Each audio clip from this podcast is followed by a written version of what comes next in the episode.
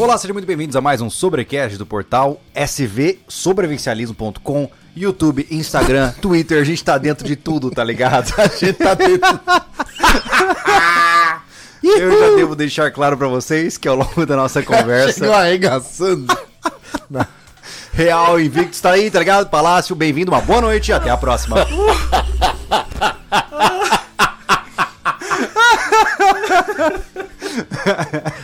Ai, meu Deus. Boa noite. Valeu! Boa noite. Como vocês podem ver, a introdução já começa boa porque hoje é dia de tema livre, né?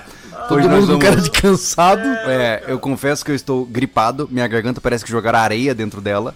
Então, uma hora ou outra eu vou dar umas tossidas feias aqui, mas eu estou vivo. E é isso que importa. Boa noite, pessoal. Seja bem-vindo a mais um podcast aí. Tema livre hoje, né, Marcelo Júlio? E Hoje é um tema Thiago? livre, a gente né, orquestrou um, um esqueminha, né, Thiago? Fui eu. É, o Thiago, na verdade, ele Sozinho. orquestrou sozinho. Que- Foi a ideia então. dele, né? Minha ideia. É, ele criou uma enquete no Instagram para que as pessoas mandassem perguntas para nós.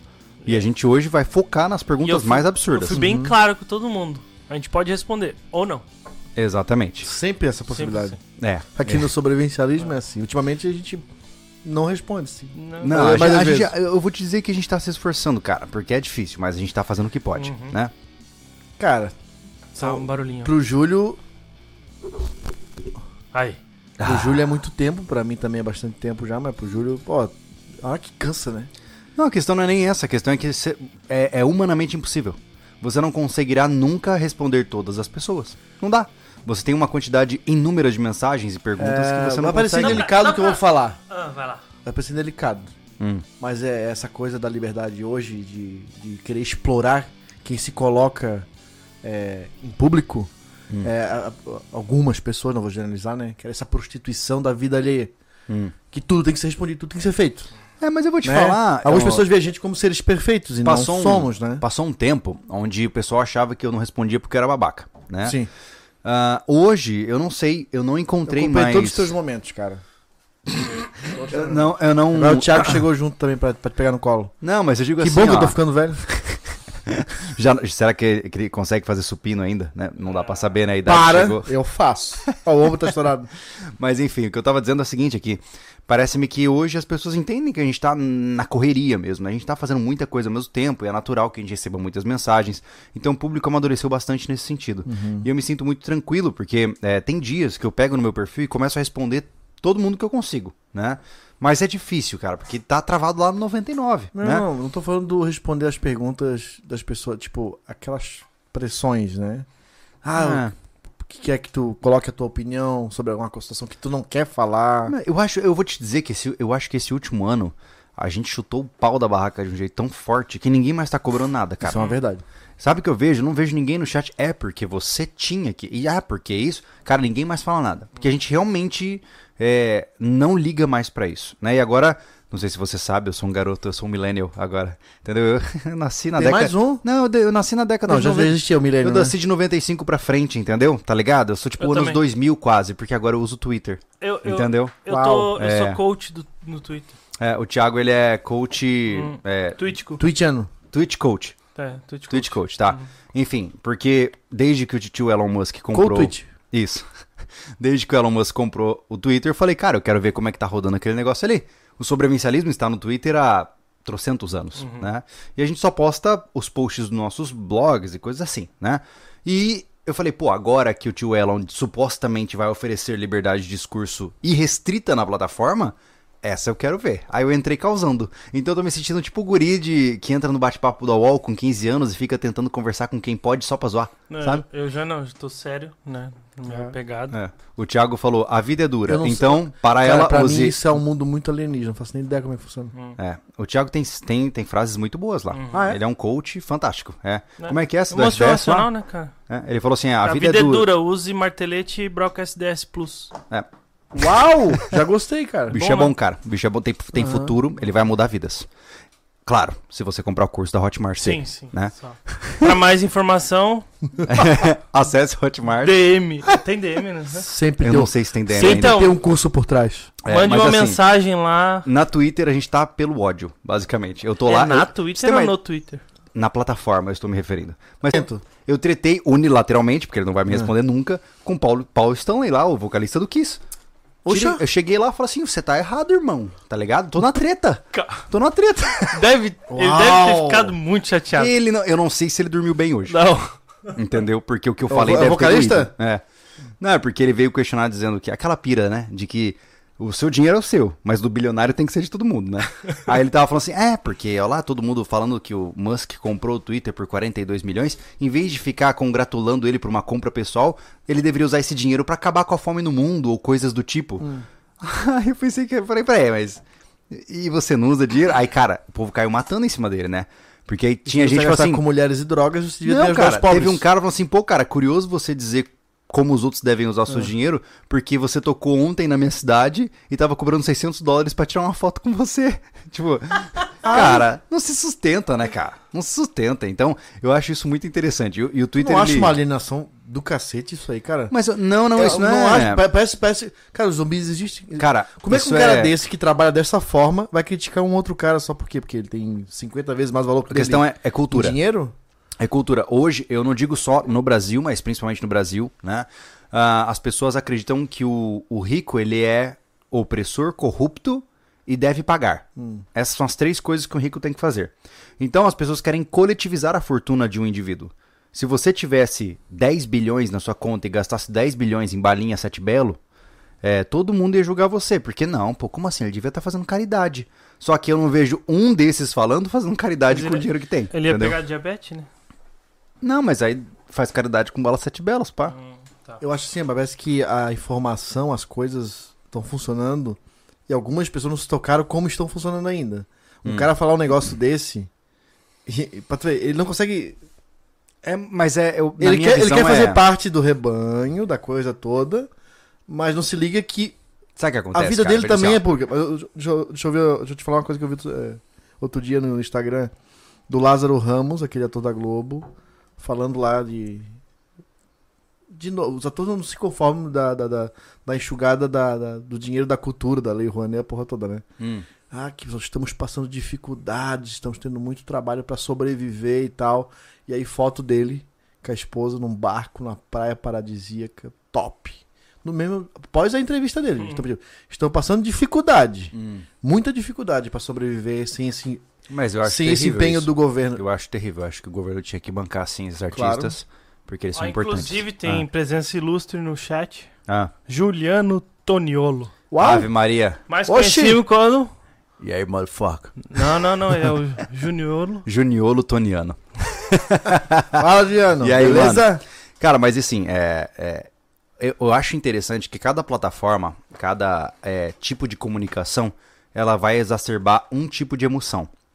O Instagram, eu, nunca vou esquecer daquela charge que eu vi que colocava ali os sete pecados associados às plataformas. Né? Por exemplo, a gula é o iFood. Ah, Né? Aí o Instagram é a vaidade. A O ira, Twi- a a- ira é o Facebook. é, a ira é o Facebook, aí acho que a, a, sei lá, acho que a inveja, alguma coisa assim, não lembro dos sete pecados. Enfim, o, o Twitter ele é associado à briga, basicamente, né? Por quê? Porque no Twitter você tem mensagens muito curtas e você responde quem você quiser, como você quiser, e por ser uma mensagem curta, você não precisa nem dar contexto, você só pode questionar e que se ferre, entendeu? Isso naturalmente vai exaltar um comportamento muito mais inflamável na plataforma. E eu tô adorando porque eu tô vendo o Twitter de uma forma muito cênica. Eu tô curtindo. Quando eu vejo o povo tretando, eu acho divertido, né? Porque na minha cabeça, perder a saúde mental por conta de o que o fulaninho, que eu nem conheço, tá escrevendo numa plataforma de textos é, é no mínimo um, um sintoma de fragilidade gigantesco, né? Então eu vejo essas coisas como uma brincadeira. Porque tanto faz, né? Se banirem minha conta do Twitter, tanto faz. Então eu vou continuar alucinando o cabeção lá até, até me banirem. Esse é muito massa, né? Aí criar outra conta e outra conta. Eu Aí tenho a, a próxima, contas. a minha próxima conta vai ser Julie Lobson. Não, eu, Top. eu tenho. Eu, eu criei agora porque eu achava que eu não tinha, daí fui ver, eu tenho uma de 2010, depois tem uma de 2019. A minha, a minha terceira conta eu já, já tô garantido. Vai ser Juanita La Bonita. Top. Top. Ah, top. Se, Essa- se é pra seguir esse ritmo, eu não posso contar o nome da minha. É verdade. Mas Cara, o mais que tirar importante. essa, essa coisa de microfone da mesa, cara. A gente Tá irritando, batendo. né? É. Tá irritando. Mas o mais importante é que estamos lá. Se você quiser seguir a gente lá, Júlio Lobo SV, TG. Azolini, né? TG Zolini. Ah, tá. TG Zolini. Né? Tá, TG, beleza. Thiago. Eu queria Eu ver. fiz- eu eu queria fiz ver. pelo- Não, O, pessoal, ah não, cadê o Anderson? Cadê o Anderson? Eu pensei assim, cara, são tolo, né? Aí o, o PP foi no grupo e falou, marcou o Anderson e falou, ah, estão te chamando no Twitter. Aí ele pegou e me marcou, Thiago, avisa o Anderson. Eu não. Aí eu disse, ah, vai ser, vai ser horrível esperar três meses pra saber se ele vai entrar no Twitter. Tu já tem tua resposta! Porque o Anderson responde no Cara, Telegram a cada três meses, né? Eu não vejo o Anderson no Twitter. Nunca. pau. Nunca. Se você entrar no Twitter, eu vou achar que algo está errado na Matrix. Mas enfim, o papo de hoje não é o Twitter, né? Mas. ah, O papo enfim, de hoje é livre? é verdade. Posso falar de qualquer Pô, tá coisa? calor. É verdade. É. Mas o mais importante é que a gente é, tá buscando por alternativas aí de conhecer novas áreas e conversar com novas pessoas, né? E eu acho isso importante, né? Hoje, independente do que aconteça em relação a Twitter e tudo mais, a gente tá explorando várias plataformas ao mesmo tempo, né? Eu achei legal que o pessoal da Odyssey lá é, compartilhou dizendo que tinha chegado na plataforma deles, então foi super legal, Qual? assim, porque... É, porque é, essas novas plataformas... Cara, você já pensou quanto custa o YouTube? Imagina quanto é o custo fixo do YouTube mensal. Pô, Deve ser assim, um número estratosférico, sabe? Então, é, é, uma plataforma entrar com uma per- perspectiva de vídeos é, tem que ter muita coragem, cara. Uhum. Porque pro cara morrer na praia é rapidão. Então eu acho legal isso. mas Vamos que tem de empresa tentando bater de frente com o YouTube, né, é, cara? não, não tem condições ainda. Eu, é como eu disse, a única. Sabe o que eu acredito que pode ser a primeira grande confrontação do YouTube? Hum. Já teve a Twitch, né? A Twitch já foi relativamente. é, ela bateu, só que depois ela divergiu para uma outra área de segmento, que são as live streamings. E o YouTube não entrou muito na live streaming para não entrar em confronto com a Twitch, porque ele sabe o tamanho da Twitch, né? Mas eu ainda acho, isso é um chute completamente obscuro, tá? Eu acho que o tio Musk, agora que de fato quando consumar a compra dele do Twitter, vai estender a plataforma do Twitter para algum tipo de branch ali, algum tipo de ramificação para vídeos. Hum. E aí o bicho vai pegar. Ai, bicho, vai pegar. Aí vai pegar, porque o Twitter ele tem um potencial absurdo, né, que tá adormecido nesse sentido, né? Mas tu... mas ele pode tirar fora toda a essência do negócio? É, É. a mesma coisa que teu, ah, sobre isso isso tem, um, tem um Instagram de 160 mil seguidores e eu querer vender esmalte por causa disso, não vou Ma- vender pra Mas ninguém. é por isso que eu disse que talvez aconteça, talvez não aconteça, É. entendeu? Eu vou ligar pra ele pra perguntar Vai ser depois. tão difícil Boa. quanto o cara, esse Odyssey, o Rumble que É tá, verdade. tá alucinando aí, porque ganharam bastante tração, né, por conta do, Uhum. do, do podcast do Monark. Aham. Então, o pessoal começou, ah, é a, é a opção de liberdade. Nem tanto. Vai ver a, a, a, a, a política de, de uso lá, é a mesma Gente, coisa você de todos. tem dois limitantes, três limitantes principais. Ou dois, enfim, vamos contá-los. O primeiro, não interessa o quão livre, livre você queira ser. Você está vigente às leis que operam o país onde você está. Então, se você está no Brasil e fala algo que é crime no Brasil, não interessa o quão livre é a plataforma, você vai pagar por isso, certo? Uhum. Dois, Que a plataforma não tá livre dentro do país também. para a plataforma operar no Brasil, quando ela chama atenção demais, ela tem que se regulamentar no Brasil. Logo, ela tem que ter CNPJ aqui, tem que ter uma sede aqui. Isso significa que essa plataforma estará sob efeito das jurisdi- jurisdições do Brasil. Então, tudo que for legislado no Brasil, a plataforma tem que seguir também. Então, é, a- o sonho da liberdade ela não existe nesse sentido, porque sempre haverá algum tipo de ramificação que liga a alguma empresa. Né? E se por acaso a internet virar um local selvagem, o que o Estado pode fazer é simplesmente regulamentar as operadoras que servem a internet. Eles não precisam nem discutir com o Twitter, com o YouTube, com nada. Eles vão lá na, na Anatel, trocam umas figurinhas e ó, a partir de agora você tem só 1 GB por mês para usar. E se você ver qualquer palavra desse tipo, você vai ser incriminado. E eu tô aqui, obviamente, né, exacer- exacerbando Mas a é parada. assim, vai acontecer. Aconteceu uma parada na, de intervenção essa- na- nas empresas de telefonia só na pandemia, pô. Pois é, é verdade. Teve caso assim? Sim, então assim, é, é, a sua capacidade de se conectar nas plataformas que você tanto ama começa no seu pacote de dados. E o seu pacote de dados, ele está, antes de mais nada, sob controle imediato do, do Estado. Então é como eu falo, nossa, que lindo que você tem bitcoins, né? Mas se você não tiver internet, irmão, vai zoar, tá É, ligado? Tem um bocado de argumento com isso. é, vai podemos- comprar. Eu, eu- vou sempre bater na mesma tecla. Compra pão com satoshis que a gente conversa. Antes disso, ainda tá cedo. É, então, Ué. e tu quer. Eu acho que tu quer falar de be- liberdade, realmente tem que começar de baixo, eh, de dentro pra fora, né? É, É. verdade? Não adianta tu querer salvar o mundo, jogar na internet, falar, ah, liberdade de expressão pro mundo inteiro. Não consegue, tu não tem Thiago, esse já poder. Se ligou que o horário não era o. Já, não já. tem 538 pessoas. Aí, ó, começou a É. melhorar. Ah, vamos começar a ver ali o, Las a- a, a direção da- do, do podcast, mas antes vamos fazer os agradecimentos aí, né? De sempre, né? De Vamos. praxe. Se você puder conduzir, é, eu vou, per- eu vou Tá preservando a minha vozinha. Ai, que tadinho. É que eu dei um soco na. É, Cara, eu, eu- tu é bom um com soco isso. Com a mão Eu- aberta. Não sei por que, cara, tanto tempo podcast eu ainda não, não- eu não me sinto à vontade pra falar dos anunciantes. ó, esse é o seu momento. Vai lá, brilha, Vamos falar, treina. vamos falar de tu, Thiago. Vai lá. Eu falo? Pode Vamos. falar? Vai lá. Vai lá então. Vai lá. Vamos agradecer a Invictus, parceira nossa aí há muito tempo. Eu tenho vozinha. Caramba. Então é isso. É isso? É, tá bom? A Real e a Palácio Estamos falidos. Júlio. Estamos falidos. É, é pra falar de verdade mesmo? Isso, Isso. vai lá, fica à vontade. Façam seus melhores. Eu, eu juro que eu tô dando o palco. Vamos lá. É, obrigado, Invictus, por todo o equipamento tático que vocês vendem de qualidade e nos, ah, nos patrocina há tanto tempo. A é gente uma pode parceria de a longo prazo Olha. e, pô, valeu mesmo, tá? Eu quero mandar um beijo pro meu pai, pra minha mãe. Mãe, beijo, tá vendo aí ao vivo, ó, o podcast. Porra, Tá. Bom, né? Eu acho que vai chamar mais atenção esse tipo de. É verdade. eu tô chocado, Olha só. cara. Quer demais. comprar ouro? Quer comprar prata? Compra ouro, compra prata. Isso, exatamente. Quer pegar tuas, tuas joias, junta tudo, vai lá, Faz um bolão. purificar, vender, transformar em prata mil, separar, tudo que tu quiser fazer. Foi se tocou com corrente de prata da época da Catinga, eu vou derreter aquele negócio e vai fazer um, um A, a tablete, corrente é 925, né? É, não dá quase cara. nada. Não dá nada, né? É. É melhor deixar É como que ela é corrente. maciça, mas ela... Cara, tirando os outros metais, vai ficar um- uma moeda assim desse tamanho. É, É. cara, tem aquilo há 20 anos, cara. Não, falando sério, real ela faz purificação, se tu precisar, né? Vocês tipo sabiam de- disso, pessoal? Essas joias de prata que vocês compram aí não são puras, tá? Não. Esquece, ah, eu comprei uma prata daquela época. Ó, minha corrente é maciça. Eu vi a rapaziada. A minha é maciça também, porque ela é pesada e ela é grossa. né? Maciça, aí vai ter chumbo. Tem chumbo, tem Latão. outras coisas, tem latão. tudo pra dar, porque o metal puro, tipo o ouro, ele é mole. É, Hum, não- né? não- você não encontra joias, por exemplo, de ouro 24 quilates, porque a liga é muito mole. Uhum. Aí você vai pegar o anel e vai fazer assim, ó. E aí ele não Tá vai entendendo? Então É. tem que botar outros metais pra dar uma liga mais rígida pro anel ter estrutura no seu dedo.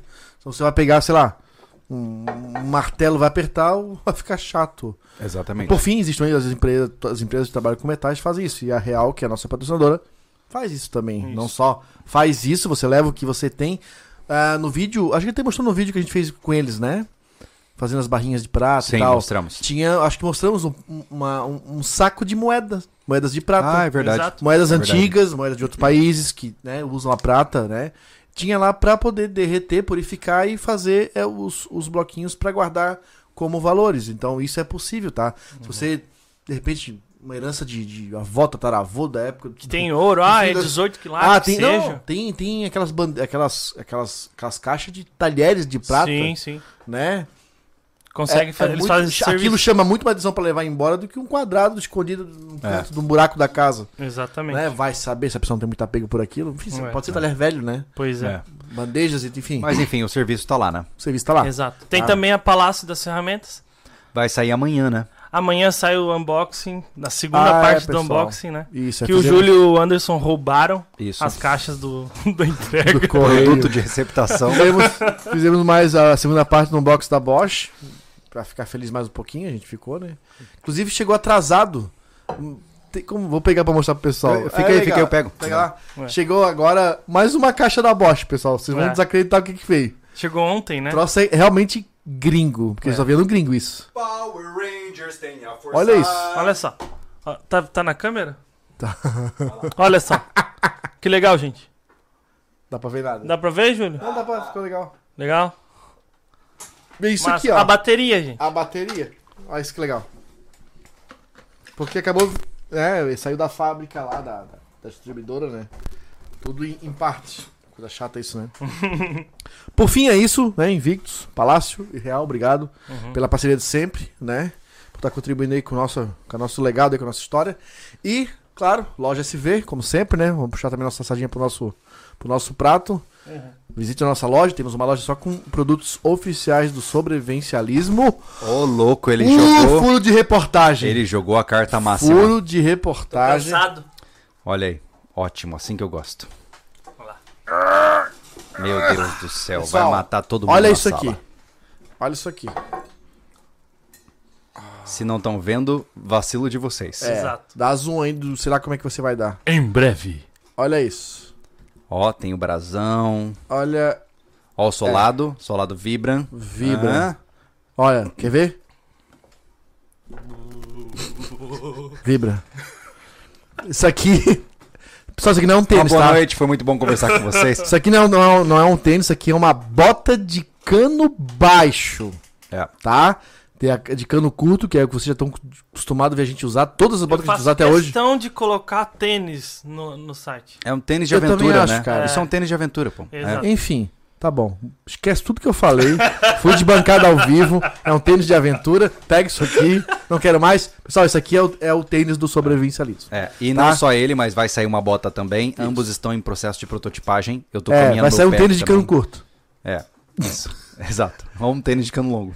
Ah, o pessoal já recebeu já o primeiro. Foi feito na- ah, rapidamente para eles treinarem pro cassino com essa, com esse tênis que eles vão atravessar, né, para inaugurar, né, fazer o lançamento do calçado do sobrevivencialismo. Insistimos nisso porque desde a da, da, da evasão, né, ah, se você vê bota evasão por aí, não é mais de sobrevivencialismo, tá? A gente não, não, não responde pra ela. Inclusive, Anderson, evasão, nome evasão, A interessa gente mais. não gosta dela e discorda de qualquer tipo de valor associado a ela, só pra avisar. Isso. Ah, Hein, Anderson? Inclusive, esse, os tênis que a gente tá usando agora. Amanhã a gente vai treinar com ele. Sábado a gente vai fazer o longo com ele. E vamos gravar, né, Júlio? E já Vamos. vai ter primeiras percepções É, o sobre pessoal isso. pediu, o pessoal adorou o vídeo que a gente fez do treinamento, né? Então agora a gente vai fazer o nosso próximo longão. A gente já fez um nesse sábado, agora no próximo sábado como é que faremos foi? outro. Parar, comer, fazer a comida? É A foi? Não, gente- foi tranquilão, Foi, né, cara? Foi, foi. tranquilão. A gente É. parou no ponto de, no ponto de ônibus, né? É, E- o peso, o Rapidão. peso nas costas arrebenta o cara mesmo, né? O- É, é. É, eu e o Gustavo começamos nossos treinos também, então começando de leve, né? Uhum. É, o Gustavo, ele é um cara já treinado, ele pedala há muito tempo. Ele vai fazer É o o- Audax 200 É o- agora, vai né? fazer um Audax domingo, que é 200 km, que é a volta à ilha de Florianópolis. Sigam o Gugafia lá, SV, né? É, é, na verdade é Gustavo Machado. Gustavo né? Machado Gustavo SV. Machado. Ah, é, Gustavo-. Não.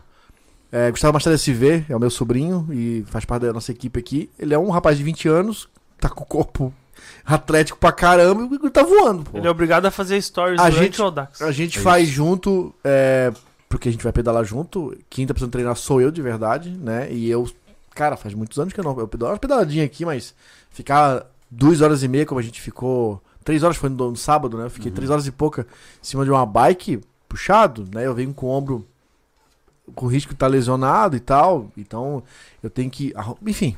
Eu acho que a gente vai fazer um vídeo também explicando tudo isso. Eu posso contar essas histórias lá. Assim como os rapazes fizeram. Daqui a pouco tá cobrando um vídeo eu do Gustavo também. É verdade. Só que a pé é mais tranquilo de fazer, né? Um vlog de é bike. difícil, ficou uma ventania Poxa, do vai. É. ficar uma, uma Eu loucura. tenho que parar mesmo, né? É. Só é. transiçãozinha e para pra falar. É porque, cara, como é que eu vou filmar? Pô, vou trocar de marcha nessa subida aqui. Eu vou agora eu vou botar Não, uma não pesada tem, não aqui. tem. Tô cansado, ó. Vou parar, vou beber. Dá pra fazer isso, mas não vai ficar um vídeo tão tão bom de assistir quanto dos rapazes, porque eles estão a pé, tudo mais controlável, né? É, vamos a pensar sobre essa produção. o né? volume e tudo mais. É, a gente tá conversando hoje, falando nisso, né? O Gustavo aí, cara, o próximo. Agora essa essa. Não deu uma quinzena que a gente tá treinando, né? vamos semana que vem. Já fazer um longão na BR, cara. Boa, sem Porque a gente tá treinando um né? troço que não tem nada a ver com o que a gente vai enfrentar lá. Poxa, sábado foi 1.300 e pouco de altimetria, pô. Bom, É bom pro cardio. Mas Não Uhum. tem nada a ver com o que eu vou fazer. entendi. E eu acabo fisicamente me desgastando Entendi. nesse treino. Então vai lá na Mas não é o meu, minhas coxas. Minhas Moçambique? coxas agradecem. Moçambique. As minhas coxas É, lá é bem mole, né? Lá é muito, É mole, muito mole? Porque é a, é a- Pouca praia, né? é pouca Bom, praia. lá é o concheiro. O problema é os meus ombros, cara. Eu tô, ó, pedalei hoje foi 47, 48 quilômetros, né? Em Uhum. 2 horas e 30. Hum. Ah, tô de boa. Minha perna, não tô me sentindo. Ca- Cansado eu tava depois do almoço, por isso que eu cheguei tarde. Cara, eu, eu morri. Uhum. Eu morri. Tava muito cansado. Porque pegamos aquele sol, cara, chegou. Suga no- cara, né? Chegou 9 horas, cara, a nuvem, as nuvens sumiram. E a gente subiu uma morreba lá em Três Riachos, que a gente queria sair no Rachadel. E não tinha jeito, cara. Fomos, fomos, fomos, vamos. Ninguém, ninguém sabia dizendo que era a trilha do Jipeiro. E aí tivemos que voltar tudo de novo, cara. Nossa senhora. Nós tava quase no topo do morro, cara. Meu Deus. Só que tinha duas trilhas pra cada lado, vão achar, uma, pegar uma trilha errada. Enfim, porque daí passa a propriedade de alguém pode dar zica, né, cara? Sim. É. Né? E- porque o pessoal aqui de bike aqui, por exemplo, beleza, que conhece todo mundo, cara. Ele pega um caboclo no meio do mato aí e vai dizer, ô, eu sou fulano. Ah, eu sou fulano, como é que tá teu pai? Mas eu, não dá. É. Enfim, estamos treinando também, também na, na- de leve. E aí os longos, os, os próximos longos vamos fazer na BR. Vamos com, com a com a bike no carro até um posto, né? Porque essa saidinha aqui é um perigo. pra Não, não rola. Cara, não ali, rola. É. porra, no sábado É já uma cara, estrada com alto fluxo de caminhões e sem em acostamento. cima da ponte do É. viário. Tu não tem noção a velocidade que a Scania passou ali em cima, cara. Surreal, cara. Eu falei, cara, se ela. Se nós estivéssemos na curva, ela tinha matado a gente. Virou uma carne moída. Caramba. Tem, É. é. muito perigoso. É sério, é muito perigoso. Complicado. Enfim. Bom, mas ah, vai rolar. Vai rolar. Vai rolar. Eventualmente a gente vai, vai rolar. vai gravar a gente isso. tenta fazer num treino mais curto, é, Uhum. pegando elevação e ver o que a gente faz, não faz, enfim. O legal vai ser quando a gente fizer um longão com paradas para comer igual, para Sim. mostrar Sim. parando, fazendo comida, enfim, o tempo que a gente leva para descansar para poder pedalar, Sim. para documentar, documentar tudo, né? Porque uma coisa é tu comer e descansar uma hora e meia, outra é comer e sair andando, né? É. Tem isso também, né? Eu acho até mais saudável. Quando a gente para pra descansar, é uma derrota, mano. É, imagino. É. Vamos lá, me diga. Tu vai caminhando assim. E como é que tá pra ti, Thiago? Tá bom. Tá bom, cara? Uhum. Ah, depois dos 30km lá, a gente chegou em casa. Eu dormi o quê? Uma hora e meia? Uma- Tava assim. novo. É. Não, é como eu falei, é, é, se a gente caminhar, por exemplo, das quatro e meia da manhã até umas oito, a gente já praticamente fez a meta do dia e Eu o não resto... sei vocês, mas o descanso logo na sequência da chegada é o ouro, né, cara? É. Porque se É. tu pega e vai fazer coisas e fica estendendo, Ah, não. Cara, a, a noite não é o suficiente. É. Mas é, é porque na cassino você tem muito tempo de sono, né? Se você, a gente vai dormir Hum. no máximo 20 horas. Aí você dorme às 8 da noite pra acordar umas 3 e meia, 4 horas da manhã. Come, desmonta acampamento. No máximo 5 da manhã você tá saindo. Se você caminhar 4 horas, que pô, vai bater o quê? Vai dar 4 horas vai dar uns 20. 20, 25 quilômetros, É. né? Ah, você já caminhou bastante, logo no começo da manhã, até as 9 da manhã. Estende mais uma horinha, você chega até uns 30 quilômetros. Descansa, almoça, descansa de novo, faz mais 10 e vai dormir, pô. Uhum. Então, se conseguir manter esse ritmo, facilita bastante, né? Tá, tu pensa em caminhar o quê? Umas 8 horas por dia? Em média. É. A minha vida é caminhar. Uhum. É. Porque a gente pode. é, A, a estratégia é você, como aquilo que eu te disse, você diminui a velocidade para manter-se em movimento. Uhum. Porque não adianta você bater a meta logo de manhã e ficar a tarde inteira sentado na areia olhando o Sim. tempo passar. Porque não tem o né? que fazer, né, cara? É pior É, ainda. Eu acho que pro diria. caso da É. bike, quem sou eu pra falar, né? Tenho experiência nisso. Mas eu tô. É, porra, eu moro em beira de praia. Morei, né? O Thiago também, ele, boa parte da vida dele. Cara, contar com a maré. Eu não sei porque lá é uma praia muito grande, né? É, tem Já- mais de aqui, 50 é, aqui é praia de de, areia. de, de, de- de- de- da, da ilha, são praias com uma extensão de areia muito curta. Qualquer Hum. marezinha cobre tudo, pô. É. Você fica na parte Não, mole. lá é- existe só quando dá ressaca. Aí, quando, que nem é, quando a tem gente que ver pegou o lá. período de ressaca, tem que ser fora do período de ressaca. É. Eu, eu acho que pegar um dia belizinho, cara, eu, eu, eu, eu quero treinar pra isso. Uhum. Né? Eu tenho praticamente dois meses de treino aí. É, cara, condições perfeitas, dá tudo que puder, cara. Sim. Sabe? Acordar cedo pra não ficar também com esse tempo ocioso aí, estressado também. É. Não, não tem o que É, fazer. é parar, fazer o acampamento, dar uma relaxada, fazer a comida e tchuf. Sistema de 200 mil anos atrás. É... Anoiteceu, vai dormir, pô. É. Voltar ao modo É. primitivo. Quer dar uma olhada nos superchats antes da gente ir pras perguntas? Superchat? Só pra não ficar muito pra trás. Isso. Ok. O Parakids. Júlia, que é o neto, até hoje a Nayara não pegou água pra mim. Não Estou acredito, sofrendo nessa busca incessante para saciar a minha alma. Me ajuda. Neto, faz o seguinte, irmão. Levanta e pega o seu copo logo. Você perdeu, Neto. Essa, essa, essa guerra não, Não, rolou, não amigão. Peço desculpa. A Nayara ganhou de você. Nayara foi resiliente. É. O David Darkstar mandou sem mensagem. Obrigado, amigo. Diogo Hansen, vocês acham que o Twitter vai ser bloqueado nas eleições, já que somente um tipo de verdade pode circular no Brasil? Possivelmente. É, Tanto faz, o resultado vai ser É. o mesmo. exatamente. Tanto faz se for bloqueado. Eu É. só preciso. Isso. Aqui. O David Darkstar, o que ajudou a salvar minha saúde mental na pandemia foi assistir o Projeto Refúgios. Será que um dia vocês vão fazer um no Yes. rancho? Uhum. Faremos. Faremos sim. Já Cara- comentamos algumas vezes, né? É. Cara, eu- ó, fazer o refúgio é, lá no rancho virou um- uma espécie de meta, pelo menos pra mim, eu acho que pros guri também. Sabe, é, uma coisa que ficou. O projeto foi impecável pra mim.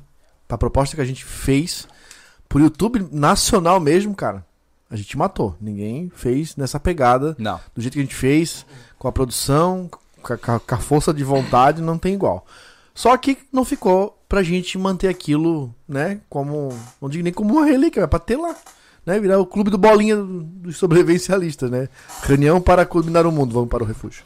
É, ele tá no terreno de outra pessoa, então, enfim, não dá pra transportar aquilo, né? É. Então a gente quer fazer lá de uma forma até mais estruturada, com ferramentas elétricas, vai ser diferente, porém com a mesma imersão que teve no primeiro refúgio. Só que com ferramentas elétricas, né? Hoje nós estamos aí bem paramentados com ferramentas a bateria, que já facilita um monte, Pô. né? Uma coisa que descobri, carrega muito rápido. É. Muito a, rápido. A gente tava gravando ontem e eu vou te dizer que foi menos de meia hora pra carregar uma Uau. bateria inteira. Até menos, eu diria. Muito rápido, muito Uhum. rápido mesmo. A gente precisa de mais um kit de bateria pra ficar lisinho com essas, É, com essas vale a máquinas. pena. É. O É. Emerson Freitas, meu primeiro superchat, vocês são os caras. Valeu, então, Emerson. e Obrigado, pra mano. finalizar a conversa, vai ter um refúgio sim no momento certo. Estamos eh, fazendo a infraestrutura do rancho, né, de estradas, depois eh, elétrica, depois água, né, e fechar, botar uma porteira, e depois começa as obras do jeito mais estruturado. Esse ano já está esgotado, assim, de para fazer uma obra mesmo, né, obra, Uhum. obra, uma casa, uma, o refúgio que seja, porque temos ODR para acontecer e temos a, os, os expedições do cassino, né? Uhum. Então já nos comprometemos de para esse ano de, de produções maiores, né? E, a- e, a- e o, e o, o refúgio a gente quer fazer uma produção caprichadinha também. É. Aí para isso precisamos de tempo, organização e para esse ano já não dá mais. E Porque- dinheiro. Porque acontece, depois do, ó, É. depois das expedições do, do cassino, né? E da UDR vem a batalha das edições, né? Isso vai virar série, então o ano já tá comprometido, Uhum. né? É, é verdade, é verdade. E aí, manda. Andressa, ah, aqui as perguntas do, do Instagram. A Andressa Louzil. Como me preparar para andar 25 km? Começa andando 5, Andressa. É o primeiro passo. Porque não existe uma, uma organização simples, uma dica simples.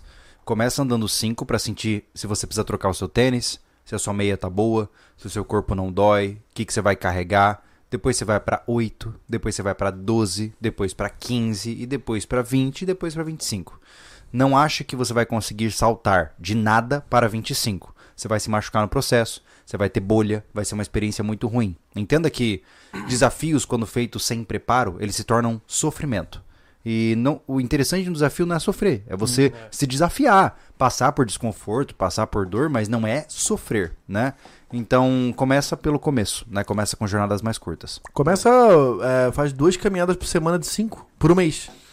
Aí no próximo mês vai pra sete, depois vai, É. pra, vai pra 15. E aí, cara, se tu fizer um mês de 15, pode dar um tirão de 25 É. já dá. Não sei na- eu não sei na caminhada, mas na corrida, é, dizem que se você faz 70% da distância da sua prova, você vai terminar ela. Então, se você vai correr 10 km na prova e você faz um treino de 7 com tranquilidade, você chega em 10 sem, nenhum, É. sem nenhuma dificuldade. Quando eu, quando É. eu fiz a minha maratona, Aham. quando eu comecei a treinar por causa de, de pisada errada, por, por isso que é ruim é, tu treinar por uma coisa direto, né? Eu sempre o máximo que eu fiz foi 5km de corrida.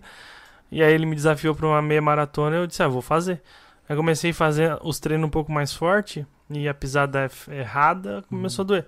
Há uma um- uns três dias antes da, da meia maratona eu disse, cara, eu preciso saber se eu vou conseguir fazer alguma coisa, né? Aí eu peguei, fui- fiz uma volta que deu pra fazer lá, não, não conseguia é, contabilizar antes, né? a mo- a tudo, né? Aí deu 15 quilômetros eu consegui correr, né? Aí terminei a, A meia. a é. meia. Então, tipo, eu nunca tinha corrido ah, mais que 10 quilômetros. Eu fui lá, fiz 15, eu disse, cara. Aí o Júlio falou isso aí, sobre fazer um tanto Uhum. da, do, do que tu dá da competição, na hora tu vai lá e termina. Pô, e É. terminei feliz da vida. Óbvio que o objetivo não é você treinar pra menos, é sempre você treinar pra mais. Sim, sim. Mas assim, é uma métrica que geralmente você usa como base, né? Porque existem provas que você não é interessante você fazer pra mais. Por exemplo, pra você treinar pra uma outra maratona, você não pode correr 75 km se a prova é de 75 km, porque você vai só se machucar no processo. Né? Isso já é uma distância que o seu corpo não tolera. É pra você dar tudo que você pode na prova. Exato. Então, o treino mais longo que você vai fazer é de 50 km no máximo, entendeu? Por quê? Porque você tem que estar bem pro 50. Do 50 pro 75 é força de vontade, né? Então, tem, tem uma série de detalhes aí, né? Legal. É. Próxima. O Ícaro Franco.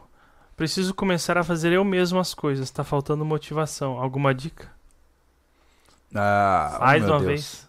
É, Cara, assim, ó, gente. motivação às Cara, vezes é eu- eu- necessidade. Eu, vou cara. tirar pelo um cara que, que é, cuida da própria casa, né? Porque eu sempre fiz tudo so- sozinho nesses últimos, esse último ano em casa, né? Hoje, hoje eu tenho a minha noiva que tá comigo e aí me ajuda em tudo. Mas, é, cara, respondendo a tua pergunta, o que tem que ser feito, tem que ser feito. Se a louça na pia suja, faça. Se tem mato no terreno, capine. Tá? Senão tudo vai virar uma bagunça. É porque o problema. Entenda que não dá pra fazer tudo num dia só. A louça é uma que- coisa diária. O capim é um troço que dá pra tu carpir uma vez por mês. Existe um negócio que é muito complicado e eu, eu acho que isso é cada vez mais presente nas pessoas. O cara pensa demais. Uhum. Ele começa a sofrer. Ó, olha lá a louça. Ai, eu tenho que lavar essa louça. Nossa, olha a louça. E ele fica nesse, remo, nesse moinho de, de reclamação. Se o cara criar uma barreira onde, olha a louça, puf, começa a trabalhar na louça, ele evita todo o sofrimento e faz o trabalho dele, né? Só que assim, não existe uma mágica, né? O que, cara, eh, lá no meu canal pessoal é o que mais tem. Júlio, como que eu faço pra sair do sedentarismo? Como que eu faço pra começar a fazer minhas coisas? Cara, não tem fórmula mágica. É fazer. É simplesmente parar de pensar e fazer. Não fique se, se questionando e sofrendo do quanto as coisas estão difíceis. Faça o que tem que ser feito e pare de migué. Pronto. Só isso. É simples. Quanto mais você pensar no quão difícil é a sua vida, mais difícil ela fica.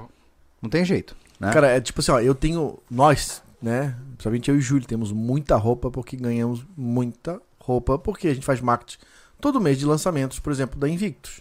Né? Temos as nossas da nossa loja ainda, né? Já, Na verdade, Enfim. na verdade, acho que tem muita gente andando por aí com roupas que eram minhas, né? Porque eu saio doando tudo. Não, ontem eu levei três calçados pro Marcelo lá. É, É, massa. levei, cara. Porque a gente já não vai fazer pro- é, marketing de uma bota que já foi de uma coleção passada, né? Acabamos de receber um par cada um. Sim. né, Da Invictus, por exemplo. Uhum. Inclusive uma bota muito bonita. É. Vale a pena vocês darem uma olhada. gostei, Como que é o nome da bota mesmo? Vocês lembram? Ai, cara. Eu não vou lembrar de cabeça, Ah. mas é a nova bota deles, Isso, né? é. Peraí top. eu vou saber. Uma bota bem legal pra andar no dia a dia. acontecer. Bem legal, não é? Ela não tem uma pegada militar, muito militar, assim, de. Eu Militar, eu gostei digo caramba soldado mesmo, né? É uma coisa mais urbana. Mas vamos lá. Ah, cara, eu. Quatro, cinco, quatro dias assim, ó. Eu boto, boto a roupa no canto do banheiro, assim, no pé da coluna da pia. Chegava quinta, sexta-feira, zum! Lá pra dentro da máquina. Deixava de manhã à noite, chegava e estendia no varal. Tem que ser feito, cara. Ah, porque eu tenho muita roupa, eu vou. Cara, depois que virar um bolo, que vai precisar de umas quatro máquinas pra virar aquelas roupas, você vai ter problema. É. Então, assim, ó. Ah, eu, moro sozinho, mas eu, eu tenho um jogo de prato de, pra seis pessoas. Né? Eu uso um. Pia. Ah, eu vou comer, tô com pressa. Pega outro. Tuf. Cara, eu tenho. Eu, eu tenho. Às vezes eu pego e faço assim, ó. Eu tiro da pia, passo uma água, vai pra mesa de novo, cara. Tô nem aí. Né? Canso de fazer isso. Pega É. a, a, a, a, a, a, a faca que eu usei pra passar uma manteiga no pão e já pego de novo ela dentro da pia. É, o que eu... Mas assim, ó, eu quero chegar, eu quero dizer, cara, tem que ser feito. Uma hora tu vai ter que lavar, então lave já antes, cara, não acumula. É, eu vejo assim, ó, a casa ela é como uma empresa. Se você não sabe gerir uma casa, se você não é um, um gestor experiente, tenha uma casa mais simples. Se você mora sozinho, tenha um prato um ta e um jogo de talheres. Por quê? Porque só tem ele pra lavar. Pra você comer, você vai ter que lavar ele. pra, certo? Pra pessoas que não sabem administrar, Não, é isso que, que, eu, assim. Entendeu? Eu tô dizendo isso. É. Se você tem problemas com lavar sua roupa, vocês não conseguem, tenha cinco camisetas e duas calças. Uhum. Você necessariamente vai precisar lavar isso para poder continuar usando. Uhum. Então, diminua o tamanho da empresa, né, entre aspas, que é a sua casa, para você aprender a gerenciar ela no seu modo simples, para depois expandir. O problema é que eu vejo que as pessoas elas se perdem na quantidade de coisas que compram e elas são engolidas pelo seu próprio materialismo. Então o cara tem tantas roupas que a maioria sempre tá suja, ou jogado em algum canto em cima de guarda-roupa, seja lá onde for. Ele tem um monte de louça que ele comprou para quando ele eventualmente vai fazer festas uma vez a cada dois meses. E aí essa louça vira desculpa para ter uma pia nojenta, cheia de vermes andando pela, pela pia. Então, assim, não tem condições de cuidar da sua casa, diminua o Seja tamanho da sua casa. né? É, diminua o tamanho da sua casa. E, e tudo começa pelo simples, cara. Arruma sua cama. A gente já falou isso inúmeras vezes aqui. Pô, você levantou, arruma sua cama. Só isso. Quando você conseguir criar a disciplina de todos os dias quando acordar, arrumar a sua cama, pelo menos se o seu dia for uma porcaria, você vai voltar e a sua cama tá arrumada. Pelo menos. Aí depois de você dominar isso, você vai para a próxima etapa, que é, por exemplo, arrumar o seu criado mudo, depois o seu armário, e você vai, né, agregando funções. É como um funcionário em processo de treinamento, né? Eu acho que é uma forma saudável de dizer pra, na minha concepção, né? É, eu digo que assim, não, não necessariamente arrumar suas camas, a sua cama, mas é comece pelas pequenas coisas, não tenta abraçar a casa inteira de uma vez. Isso é porque você tem que desenvolver disciplina. Exato. Não, mas é o que eu sempre. É, os rapazes sempre. Ah, a casa do Anderson é sempre um brinco, porque eu faço tudo aos poucos. Eu- a- se eu chegava à noite, sei lá, eu dava uma geral na, na pia, nunca não, não acumulo louça, né, cara? Ah, de manhã dava uma antes de sair, dava uma varrida na casa. E aí à noite, sei lá, eu passava o pano na casa. No outro dia de manhã eu botava roupa pra lavar. Então eu chegava na sexta-feira, tá tudo zerado, sábado domingo é pra mim. Então é isso que tem que fazer. Cara, tem que fazer. Não É. dá pra. Cara, é igual você querer botar um filho no mundo e achar que vai ser fácil porque você não precisa. Cara, ele precisa de atenção todo dia. É Eu uma. lembro de um- Ó, eu acho que tudo na vida, se nós tratar como administração, porque tudo é uma administração. Sim. A casa, A o casamento, recurso e tempo. o filho, o É. trabalho, os amigos. Tem jeito, a gente administra nossa, nossa, nossa amizade, nossas coisas. Sim. Né? Se a gente não tomar esse cuidado, a gente desembesta e vive brigando. Não É. vai dar nada certo. Casamento é a mesma coisa, né? Enfim, eu acho que tudo tem que ser tratado como administração. De tempo, de recurso, né? E não, não, não acho que isso é normal, tá? É, é ter, ter essa síndrome da procrastinação e não querer fazer as coisas pode te levar em lugares muito ruins, né? Então, tem até um canal que eu acho muito interessante, que eu- a mulher é toda good vibes, assim, é a Auri Catarina. Ela, Ah, tá. ela faz faxina em casa de pessoas que tiveram depressão Cara, severa Eu já vi esses vídeos. ou transtornos dos mais variados é tipos. bizarro.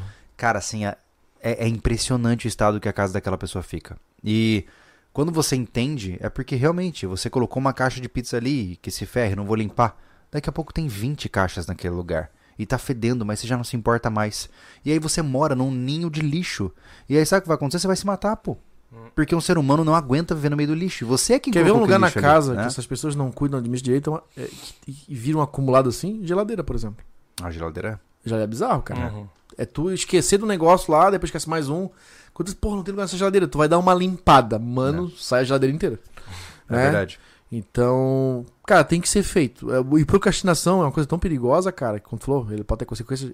Porque assim, ó, o cara procrastinar pra si mesmo, o Thiago já morou sozinho, né? É uma coisa, Uhum. né? Eu- aquele cara, eu procrastino, mas eu tô, eu tô cuidando da minha procrastinação. É você que paga o Tá preço. acumulando, mas eu tô sabendo que tá ali. É o que, é o que paga o preço. Mas o cara que É. tem isso como parte dele, isso vai ser problema no trabalho, no relacionamento. Na vida. Imagina uma É. mulher chega na vida desse cara, né? Ou o cara na vida da mulher. E isso começa a ser entendido no dia a dia. Vai dar É, Deixa problema. eu te explicar, amigão. Se, se você aí que tá me ouvindo tá nessa situação, mulher não é tua empregada, tá? Hum.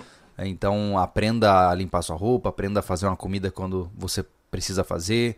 Não acho que você vai encontrar uma esposa da década de 50, elas não existem mais. Não. Né? Não, e, e outra Então- coisa, se ela fizer porque ela gosta de fazer pra ti, Exato, tudo bem, mas, mas não, não não, tá- não, tome como regra, né? É, o problema é que eu vejo que, principalmente nó- nós homens, tem muito homem que fica procurando uma próxima mamãe, né? Então ele não tá achando uma esposa, ele Ô, quer uma nova mamãe, Mas tu como entendeu? psicólogo, cara, não é mais ou menos isso que os homens... Não, é. Inconscientemente... Entenda que nós procuramos um modelo que nós aprendemos enquanto infância, certo? Geralmente é a nossa mãe. Sim. Ou seja, é o- são os nossos pais que vão definir os nossos modelos de busca por um parceiro ideal. Ah, mas existe um limiar entre tudo. Uma coisa é você escolher uma pessoa que lembra as características que você achou que sua mãe tinha naquela época, que você apaixonou, entre aspas, por aquele modelo. Outra coisa é você querer que essa pessoa seja como uma mãe, entendeu? Porque ela não será. Se você encontrar uma esposa com o objetivo de ela dar banho em você, Uhum. fazer sua comida e arrumar sua cama, você não vai se dar bem. Ainda mais nos tempos atuais. Se isso já era difícil antes, imagine hoje. Oh. Né? Então, é, vamos parar com essa loucuragem. Né? Vamos aprender a fazer as coisas. Né? É natural que numa casa você vai definindo os papéis. Né? É natural que, pô, se minha esposa trabalhasse o dia inteiro, eu ficava em casa, eu ia dar uma geral na casa inteira, ela ia chegar, a janta ia estar pronta, o almoço ia estar pronto, eu ia dar meus pulos, porque é o meu papel dentro da minha casa. Hoje é o contrário. Hoje eu trabalho e, e a Lê tá em casa. Então ela dá uma geral em casa e é assim que a gente trabalha. Só que ela não é a minha empregada. Ela não é a zeladora da minha casa. Então é tudo uma negociação, né? Uma troca, Então, exatamente. Então tem que tomar muito cuidado, porque a procrastinação, inclusive, te prejudica nesse sentido, pô. Se o cara não consegue ajudar a esposa em casa, ou vice-versa, vai dar ruim, pô. Ou, vai. claro que vai dar ruim. Se eu- cara, não tem coisa mais horrível do que uma pessoa chegar cansada do trabalho, chegar em casa e a casa tá uma bagunça. Porque dá uma sensação de que tudo que você fez foi à toa.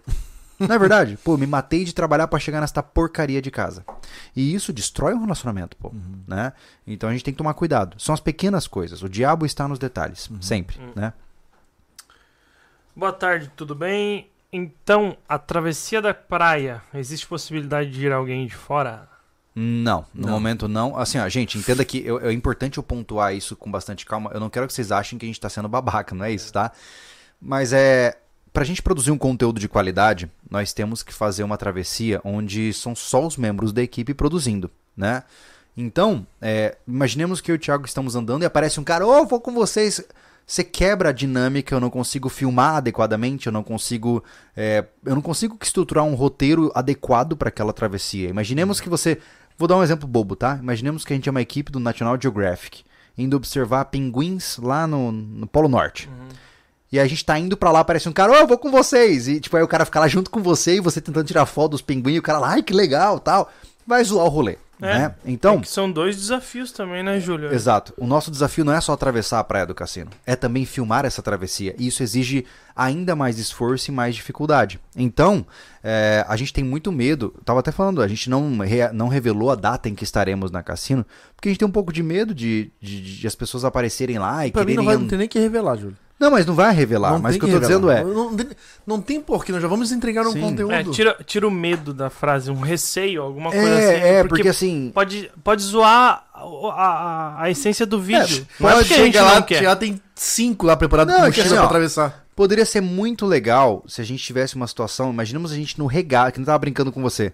A gente no regaço lá no quinto dia, desistindo, já, nossa, quase morrendo. Para um cara com um jipão do lado com uma picanha e uma cerveja. Pô, aí ele vai ser chamado de, né, santo sei lá o que, entendeu?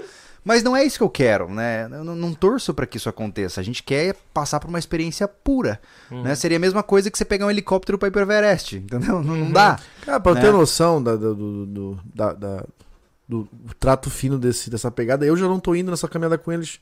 Porque É. o Júlio tem uma performance diferente de mim. É porque o, o problema... Thiago consegue acompanhar ele, eu não consigo, eu tenho pernas mais curtas. É, é que eu, eu- desde que eu não acho que isso tenha sido só por causa da travessia que eu fiz, a primeira, mas eu vi que houve uma, um aumento de relatos desde que nós fizemos aquela travessia. Hum. Não vou dizer que a gente, nossa, bombou a travessia, não é isso. Mas houve um aumento de relatos. E o que eu percebo é que é- é- essa é uma travessia que ela não, ela não aceita migué. Entendeu? No sentido de que não dá pra você tentar empurrar com a barriga. Não dá, cara. Você vai ser atropelado por ela. Então a gente já te- tem muita coisa pra pensar na cabeça. né? A gente tem roteiro, quilometragem por dia, aproveitar o tempo certo nas horas certas. Se tiver um elemento desconhecido que aparece lá na hora pra andar com a gente, a gente vai ficar totalmente bugado, né? Então é por isso que Não é, hoje né, a gente Júlio? É não- mais uma responsabilidade, né? É que assim, ó, entenda que além né? Vocês estão é treinados por uma situação. Vai um É. cara desse. No terceiro dia, o cara, sei lá, torce o pé. Sim. Tchau, É- cara. Valeu. É a omissão de Se, socorro. apare- se aparecer um, É. um carro, aí você pega a carona. É, Caraca! Não tem como fazer isso. É, e que assim, Uma ó, coisa se eu é- falar, se eu falar assim, ó, você está conosco, vamos andar juntos, você se torna a responsabilidade jurídica nossa. Porque nós estamos caminhando sob não só como indivíduos, mas como uma empresa. Se você começa a caminhar conosco, se machuca e tem que desistir, é a nossa responsabilidade tirar da furada. Nós estamos Entendeu? filmando, você vai aparecer lá. É, então tem um. Enfim, é complicado. Entendo que eu, eu entendo é, a, a vontade, né? Pô, eu quero participar e tal. e Não achem que eu acho isso errado, não é isso. Mas é que essa situação ela é muito específica, tá? Então, peço desculpas por dar essa resposta negativa, né? Porque eu sei que soa meio zoado, né? Hum. Mas é isso mesmo, né? A gente realmente não consegue abarcar mais pessoas na expedição por agora, né? Pois é. É, eu não acho zoado, eu acho que é. Eu acho É, certo. porque, é, não, eu acho eu sei, mas é que tem algumas pessoas que podem interpretar isso de uma forma equivocada, É, né? não, não me importa. É, é que a gente sempre levou muito a sério essas coisas. A gente não é Pegar uma água referência na área e somos o- os, né, enfim, é, como é que é? Ref- referência e não somos os, o, o... Pô, fugiu a palavra da minha cabeça. Hoje tô ruim, hoje tô ruim. Oi, tô ruim. O meu pedal de hoje já consumiu até meu cérebro. Oh, o- só o. Gastou o cérebro. É, gastou cérebro no músculo da perna. Mas enfim, onde eu quero chegar? É... Buguei geral, cara. Ah, seria Furei. muito massa a gente se encontrar quando fosse um, um evento pra isso. Ponto. A gente Ah tá, até num hoje por que, que a gente né? não levou ninguém? Responsabilidade, cara. Total. Na época, quer fazer uma performance. Não tem como. Imagina, vamos subir o Pico Paraná, vamos fazer um sorteio. Levamos um inscrito. Beleza. Rapaz do céu, a chance da zica com uma pessoa, cara, é grande. Não, não dá, não dá. Não, dá, É. não tem como. É muita responsabilidade. Exato. É muita responsabilidade. Não, vamos, não queremos isso, essa É. responsabilidade. Acho que dá pra entender, né, gente? Não precisa ficar chateado Ó, por isso. Teve algum gatilho, alguma situação que levaram vocês a começar a se preparar? Abraço. O gatilho? Bom, na parte da caminhada, o gatilho é fazer a coisa do jeito certo. Quem não acompanhou a história do- da Praia do Cassino. Não É. não, não é relacionado a Ah. cassino, só desculpa te O gatilho interromper. do quê? Teve algum gatilho, entre aspas, Ah. alguma situação que levaram vocês a se preparar? Preparar? Ah, tá. prepa- Pô, Preparação. Tô, tô, no cassino aí. eu, no meu, eu vou preparação. falar no meu caso. Tá, vamos é, Viajei total. O meu caso é realmente a vida, sabe? O jeito que a minha mãe e meu pai viviam, de fazer aquele negócio de faz o rancho mensal ou Uhum. trimestral. E, e isso ficou meio que é, colado em mim, não tem? é mais ou menos não é, isso. não foi minha. uma, uma ex- existiram bastante é, problemas, né, de, de crises assim.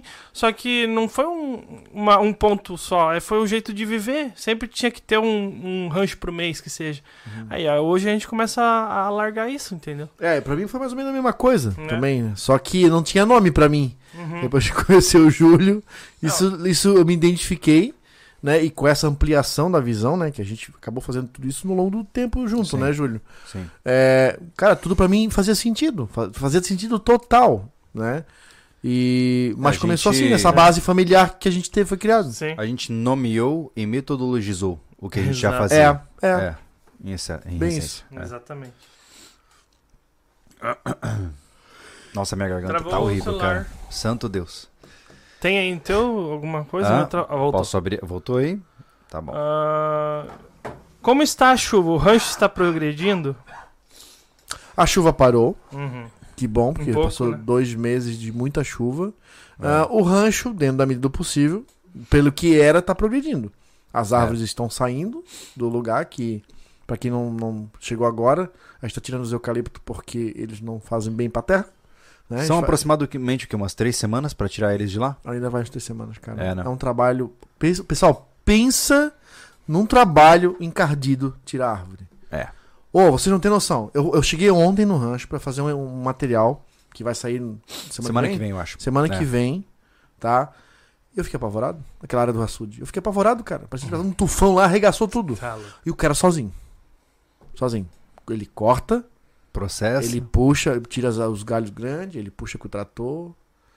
Cara, daí assim, ó, sabe como é que acontece? Ele tira, derruba a árvore. Daí ele corta os galhos, ele tira todos aqueles galhos, são um pouco mais espessos, pra fazer lenha, Uhum. né? E aí ele puxa aquela grande pra fazer madeira. As árvores novinhas, que tinha muitas lá também, ele vende como escora, Uhum. né?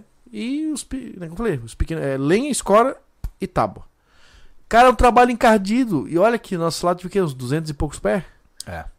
Tá na metade ainda, nem na metade, eu acho. Cara, cara é muito trampo. É. Aí, já teve gente, ah, mas tô vendendo os eucaliptos, são burro. Não, é só inteligente. É muito trabalho. Não tem como. Pessoal, na boa, nós três fomos fazer lá.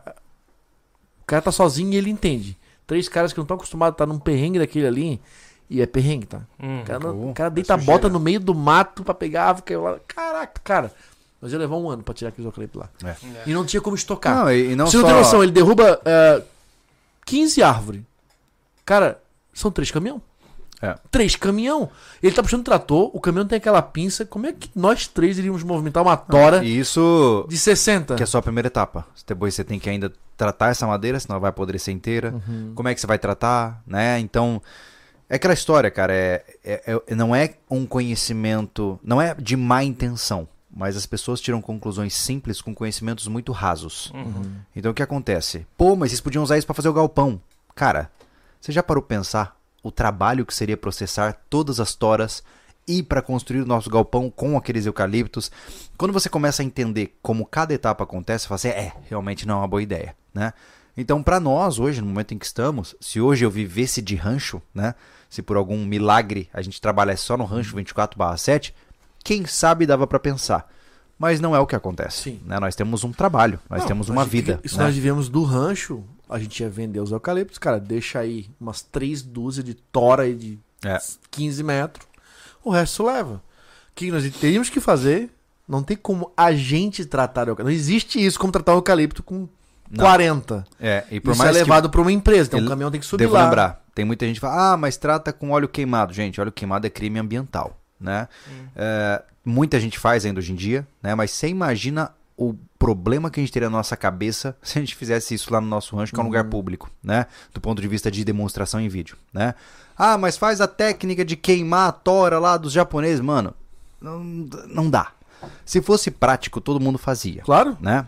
A gente não É. tem condições. é, existe não a dá. possibilidade, com certeza, mas nós não temos condições de armazenar aquilo lá, de, de ter todo esse trabalho de tirar e tratar, e a gente resolveu cortar e É. vender. Mas enfim, continuando, né? A, a, a gente vai mostrar muito em breve pro pessoal também. A gente já tá fazendo o platô das nossas casas. É, né? semana que vem é dobradinha do rancho, né? Vai ter vídeo do rancho na quinta É. e vídeo do rancho no sábado. Exatamente. Então, pra quem tá com saudade do rancho, aquietem vossos corações.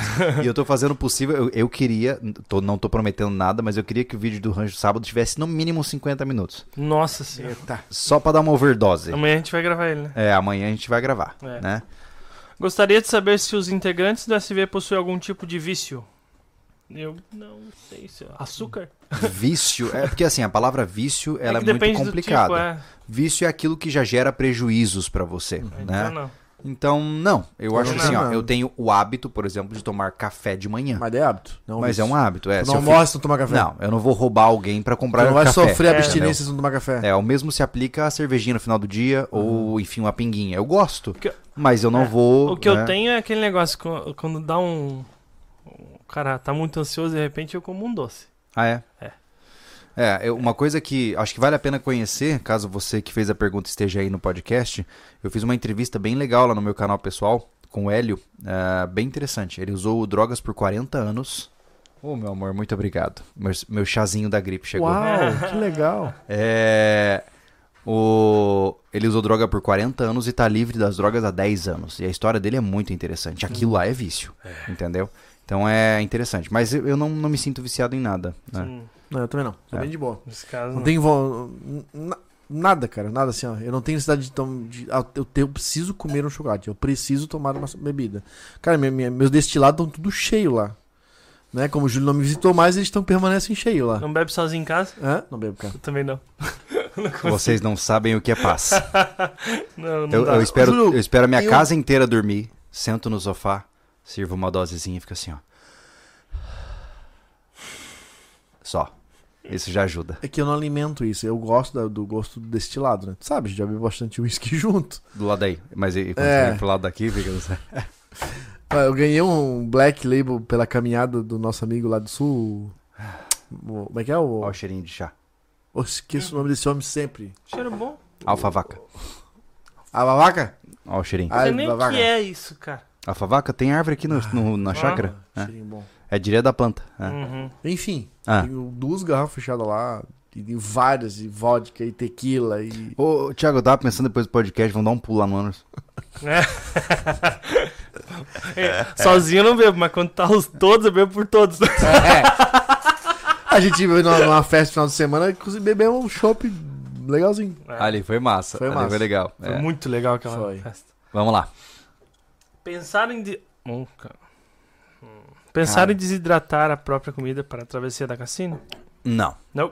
É porque nós não somos profissionais em desidratação Uhum. e as nossas técnicas nunca seriam tão avançadas como uma empresa que faz isso. Sim. E mais uma vez, a Cassino não tem migué. Já pensou no terceiro dia chegar e perceber que sua comida tá mofada Ô, porque, louco, sei rapaz. lá, você errou um Não. procedimento. É. Aí ferrou-se. E Né? ainda a gente conseguiu a- o apoio do Da Life Outdoors da lá, Life né? Outdoors, então a gente vai com o Lio felizado mesmo. É verdade, toda a nossa alimentação está sendo enviada pela Life Outdoors, uma loja. Se você quiser conhecer, fica à vontade. No Instagram estão como lifeoutdoors.com.br mesmo, né? Também. O usuário, Aham. né? Isso, é. Ô, Júlio, é, aproveitando aí o, o gancho, não é nada pra quem perguntou, né? Mas realmente a gente já passou por pessoas que acham que a gente é rústico no nível hard, assim, né? A gente fabrica tudo. A própria comida, as próprias bebidas, Bem as quente. próprias fa- farinha. Tipo, Ô, tomar hum. chá em caneca térmica é uma furada, né? Total. Pô, queimei a língua, cara. Cara, Mas tem, é verdade, Anderson. É, é... tem, né? Tem. Sabe o que acontece? Eu vejo assim, ó. é, a gente faz de tudo pra não vender uma fantasia. Mas é natural que outras pessoas achem isso, né? Só porque eu mostrei que a gente sabe desidratar carne, não significa que eu passo todos os dias desidratando carne pra minha família, né?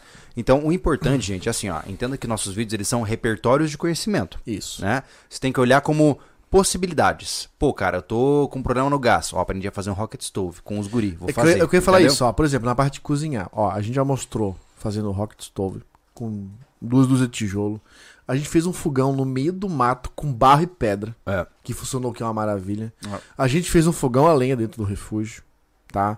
Ah, a gente já fez tudo é tipo de possibilidade de cozinhar uma comida, né? Não quer dizer que a gente vai ver desse jeito, mas se um dia der uma zica, a gente, A sabe, gente sabe. cozinhar no rocket É. stove, a gente sabe cozinhar no fogão a lenha improvisado, a gente sabe cozinhar no fogão a lenha de tijolo, É. né? É isso que é legal.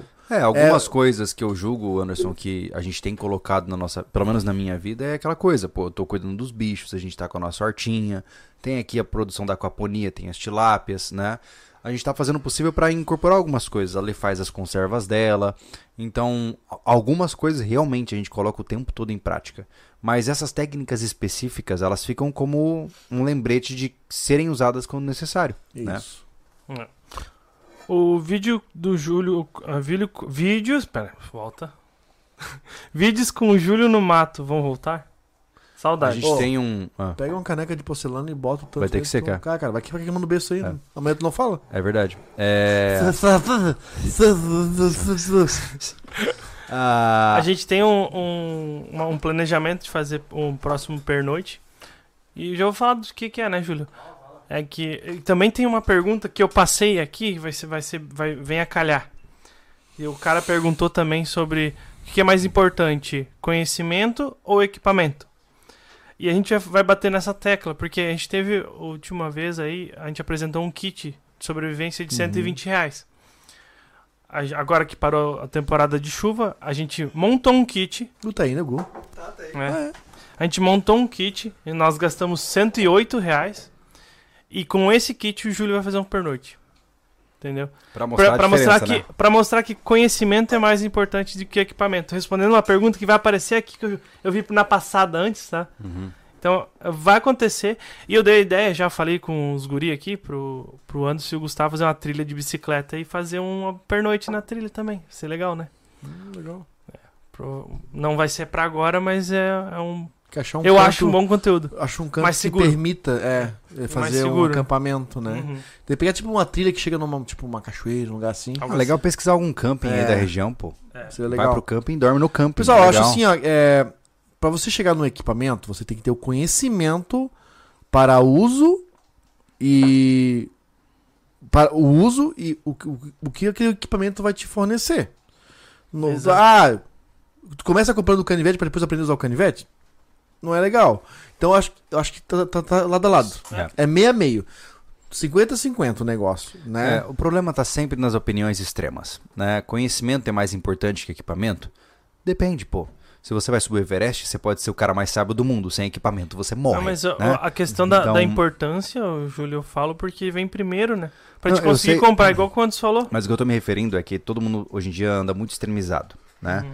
É muito cara, ah, mas ah, olha aí, então você quer dizer que se eu souber tudo eu consigo dar meus pulos? Depende. Existem jornadas que você vai precisar de equipamentos técnicos onde só o conhecimento não basta.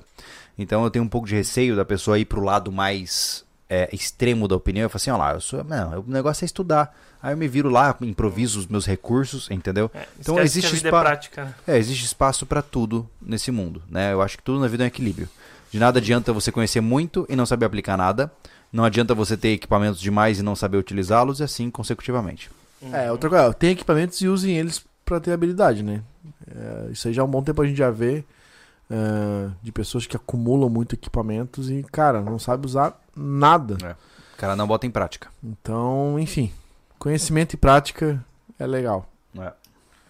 Como está o andamento do, do projeto do açude? Tá parado por conta dos trabalhos que estão acontecendo lá. Tá cheio de eucalipto o açude Tá, agora. ó, tá tomado de galho. Ah, e foi bom a gente não ter mexido nada, cara. A gente acertou, porque virou uma bagunça aquilo lá. A gente pediu. é, até o Marcelo mesmo falou. O Marcelo é muito ligado, o Marcelo da, da, da patrola lá. Cara, dá uma, acho que o rapaz quer gravar no açude. Eles querem que eu trabalhe lá. Dá uma. Dá uma Um foco um lá. foco. E aí ele tá cortando só em volta É que assim, açude. ó, você, você, os dois grandes pontos do rancho que vão dar um tchan lá dependem diretamente da retirada dos eucaliptos. Um é a gente finalizar o nosso açude Uhum. e dois é a chegada do container no rancho. Isso. Os dois projetos, açude e container, dependem diretamente da remoção das árvores por completo. Uhum. Feito isso, cara, quando ele fala assim, ó, terminamos de arrancar os eucalipto, ô, cara, aí a gente toca ficha nessas coisas, né? E vai ser bem legal, hein, cara. Isso é muito legal ter assim, ó. Portão, Mas espero portão, ver esse container lá, o cara. portão não foi feito por conta dos eucaliptos. É. né? Porque eles podiam cair em cima e quebrar todo o trabalho Não, que e foi fo- feito. Fora o, o trabalho do caminhão pesado passando ali. Mas uma Vocês coisa, entendem que o rancho, ele nem porteira tem. Tipo, é o básico do básico. se a gente entendeu? tivesse feito terraplanagem na rua, colocado material, tinha, a gente tinha perdido Não, tinha tudo. estragado tudo. É. Então, é- cara, é, a gente tá mostrando que é real pra você, gente. Não tem miguelagem.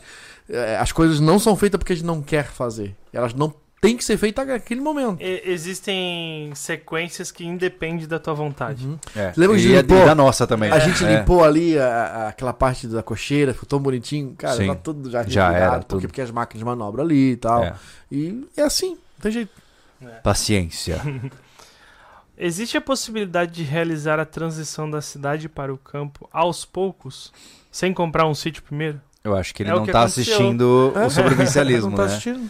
Ah, eu acho que talvez no Família Lobo fique mais, mais claro essa mudança no meu caso, né? Gente, assim, ó, é, eu quando cheguei em Florianópolis, eu tava morando em Canasvieiras, numa kitnet lá. Nossa, o lugar mais absurdo possível em termos de urbano, né? Depois disso, eu fui lá pra casa do Anderson, né? alugando lá o cantinho da casa do Anderson pra morar. E quando a situação aconteceu, ou seja, eu ainda estava numa grande cidade, numa zona turística, ou seja, o furdunço do furdunço, né? Aí surgiu a oportunidade de vir para a cidade atual, né? Ou seja, eu ainda ia morar dentro da cidade, mas é, eu já estava fora de uma grande cidade. Ou seja, eu fiz uma transição. Sem perder as, as amenidades do mundo urba- urbano, eu saí do centro urbano, né? Nos mudamos para essa cidade aqui de 15 mil habitantes. Tentamos fazer uma prospecção de morar num lugar isolado, não rolou, voltamos para cá. Quando a gente voltou, eu falei: opa, eu já me acostumei em morar numa cidade pequena, eu e minha esposa. Agora a gente pode morar na beira da cidade pequena, né? Ou seja, agora a gente mora numa chácara a 5 quilômetros da cidade pequena onde nós estávamos antes. Então perceba que é um processo escalonado. Se você está hoje morando, por exemplo, no centro de São Paulo e se muda lá para a cidade onde Judas perdeu as botas, onde não tem praticamente nada, não, não tem Uber, não tem iFood, não tem conexão via fibra ótica, não- seu impacto cultural vai ser muito grande, pô. E talvez você não goste, ou talvez a sua esposa ou o seu marido não goste. Então, tudo tem que ser comedido, passo a passo. Se você puder planejar, como eu falo, a, a saída da cidade, ela demora no mínimo 5 anos. Por quê? Em 5 anos você pode fazer essa essa graduação, né, e de um coisa para outro, e principalmente como é que você vai pagar suas contas, né? Porque o sonho de viver no campo depende diretamente de como está a tua renda. Se hoje você trabalha na cidade grande e o seu trabalho depende diretamente da sua presença na cidade grande, você tem cinco anos para se planejar para mudar isso, né? Eu acho que. pessoal, o pessoal mora no, centro, tem uma casa, tipo o Thiago, por exemplo, tinha uma casa, né? Tinha mais espaço, ele podia, né? é, arquitetar tudo aquilo, como ele já faz, ele já aluga pra pagar o aluguel dele. Ah, a pessoa tem que se organizar para aquilo, gerar dinheiro para ela, para ela aí sim fazer uma economia pra comprar um, um terreninho que seja O sonho seria, Né? né, Anderson? pra alugar e te ter dinheiro pra sobreviver lá. Sim. O né? sonho seria que você morasse no seu sítio com renda passiva. Né? Por isso. Esse é o sonho. Então, Né? por isso. É, mas assim. Ou montar um pequeno negócio online, que ele pode É. trabalhar de casa, que também já é bem legal. Também é, É. o seguinte, né, pessoal? É, você também tem que ver o estilo de vida que você quer levar pra esse lugar. É. É, o que acontece em muitos lugares, até que um pouco às vezes. Tem gente que tá vindo pra cá atrás do sossego, né? Não necessariamente para trabalhar. A procura pela cidade que a gente mora hoje é pelo sossego. É. Não é, não é para investir em trabalho. A cidade aqui já é bem limitada, assim, em questão de, de, de comércio, porque ela tem um tamanho e esse tamanho tem que ser obedecido pela Sim. demanda comercial. É. Se chegar aqui botar um monte de negócio e não tem cliente dar todo ruim. mundo, vai É. dar ruim, né? Não é porque eu não estou investindo a cidade, né? Mas é assim, ó, é. é... ah, rapaz, eu tô, eu tô- eu tô fraco da cabeça. Está tudo bem. Hoje eu tô com amnésia total. Ah, mas só, só em resumo, Anderson, hoje em dia eu vejo uma possibilidade gigantesca, gigantescas pros caras da TI, por exemplo.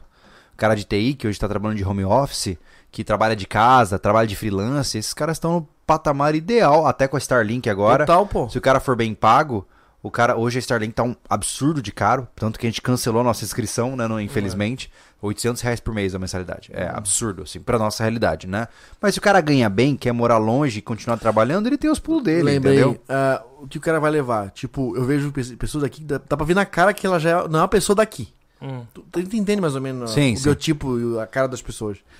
O jeito que ele anda com o carro, o jeito que ele É. estaciona o carro, o jeito que ele se comporta. Né? E tu não, leva, não trazer teus vícios de lá pra cá. Logo também o teu estilo de vida. É, muda Uma tudo. coisa mais enxuta, pô. muda né? Tu tudo. vive mais, su mais sussa, não consome tanto. O mundo passa diferente. O, o tempo passa diferente em cidades menores. Então, pra te morar É. numa cidade onde tu gastava, sei lá, 5 mil reais pra viver sem passar necessidade, você vai se mudar pro campo, mas a tua renda passiva gera lá, sei lá, 3 mil de aluguel, 3 ou 4 mil, né? É. Tu consegue viver muito bem com esse dinheiro lá, porque tu não vai sair pra shopping, É. tu não vai sair pra ir no McDonald's. Mas não podemos evitar. Aquela, hoje mesmo a gente tava conversando aqui cedo, né? Não importa o quão linda seja a estrada do seu sítio, você vai ter que ficar desentupindo os bueiros de hora ou outra. Então não importa o quanto você ganha, não importa se trabalha de TI, se você é chefe que trabalha via home office, você vai ter que aprender a trabalhar, a botar a mão na massa, usar ferramentas, porque existem coisas que só você vai ter que resolver.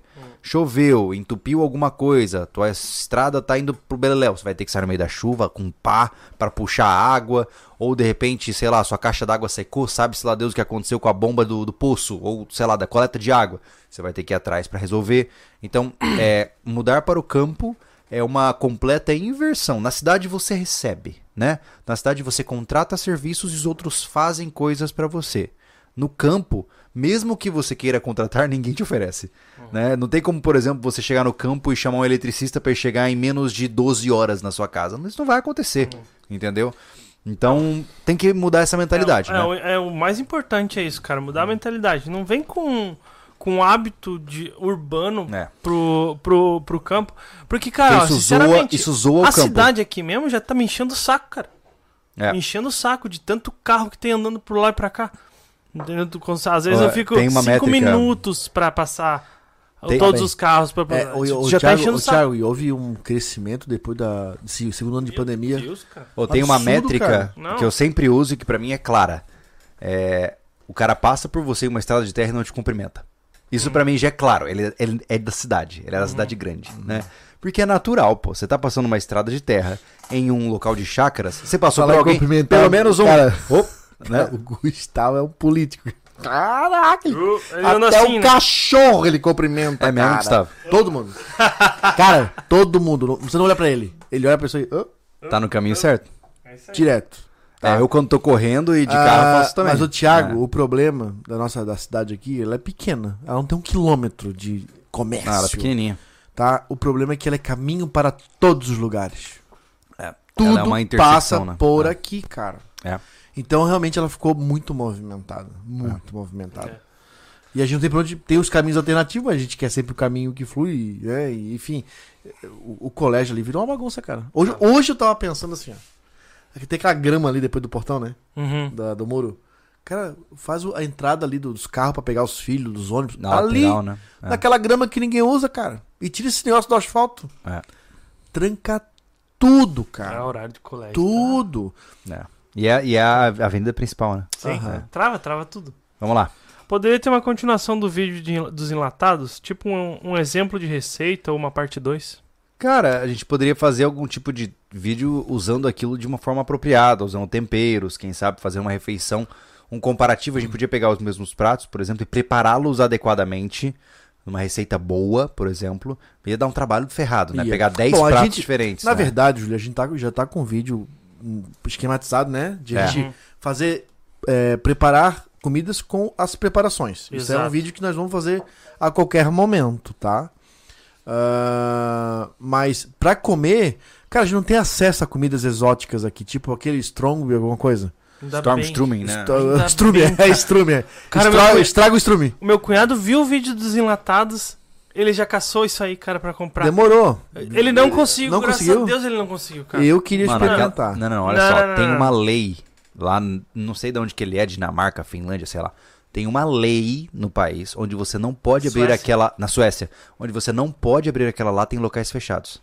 Tem uma lei dizendo isso. Eu vi um vídeo de um brasileiro que tava fora, né? É, e ele fez o vídeo. Ele mais um amigo dele, que mora lá já. E eles estavam longe do prédio ali, numa, tipo, era um, parecia um parquezinho assim, né? Pra, com uma mesa. Cara, ele foi muito tranquilo, assim, cara, na opinião dele, ele falou, cara, eu acho que as pessoas exageram nisso aqui. Eles abriram o negócio, tava fedido, tava, mas não, tipo, eles não sabem se, é um- se foi um enlatado muito recente, Uhum. né? É, porque não tava aquele monstro de cheiro. Só que assim, ó, a- o líquido não tem. é, o, o, o peixe é tipo aquela chuva que a gente comeu. É ele falou que é extremamente salgado. Entendi. Eu só, quando a gente tá falando Tá disso, eu só ligado? consigo pensar no Thiago comendo isso. Não, o Thiago vai dar, vai dar, vai dar, vai dar. Vai, chamar- vai chamar o Hugo. Não dá, Hugo. não dá. Não, não. Eu peço Mas ia ser muito legal fazer esse vídeo.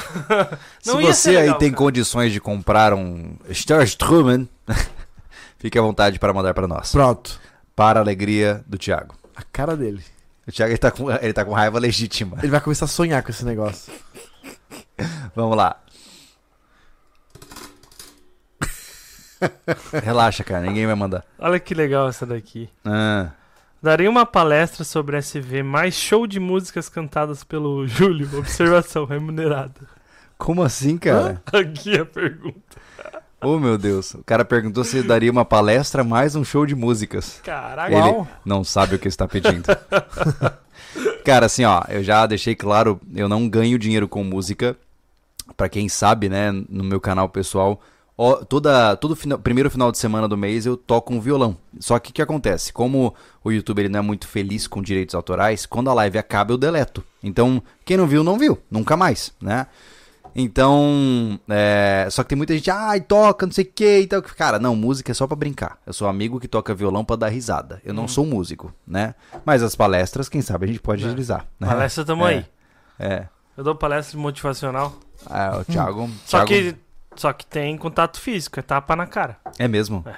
Putz, mas se for 400 pessoas, você vai tapa na aguentar? cara. Claro. É mesmo. Imagina, dar tapa na cara de 400 pessoas. O homem que bateu em 400 pessoas. Tem que ter muito amor, né? Vai terminar com a mão roxa. Olha só essa pergunta. Como um gnomo de jardim com obesidade pode se preparar para o ODR? Exercício, treinamento, etc. Uau. Cara, antes de mais nada, é, melhorando a percepção pessoal dele, Exato. né? Mas assim, ó, o seguinte, é, a pergunta que você está dizendo, eu, eu vou usar uma analogia um pouco extrema, mas é isso, tá? Como é que um total sedentário acima do peso, com doenças crônicas, sobe o Everest? Não sobe, né? Vamos sonhar com coisas menores primeiro, certo? É legal você ter uma meta de fazer uma ODR, é legal. Mas, cara, tá longe. Então, assim, pensa em algo mais curto. Por exemplo, pô, quem sabe fazer a sua primeira corrida de 5 km? Legal, entendeu? Ou fazer um ciclismo, um pedalzinho de 30 km para começar a aprender como é que é.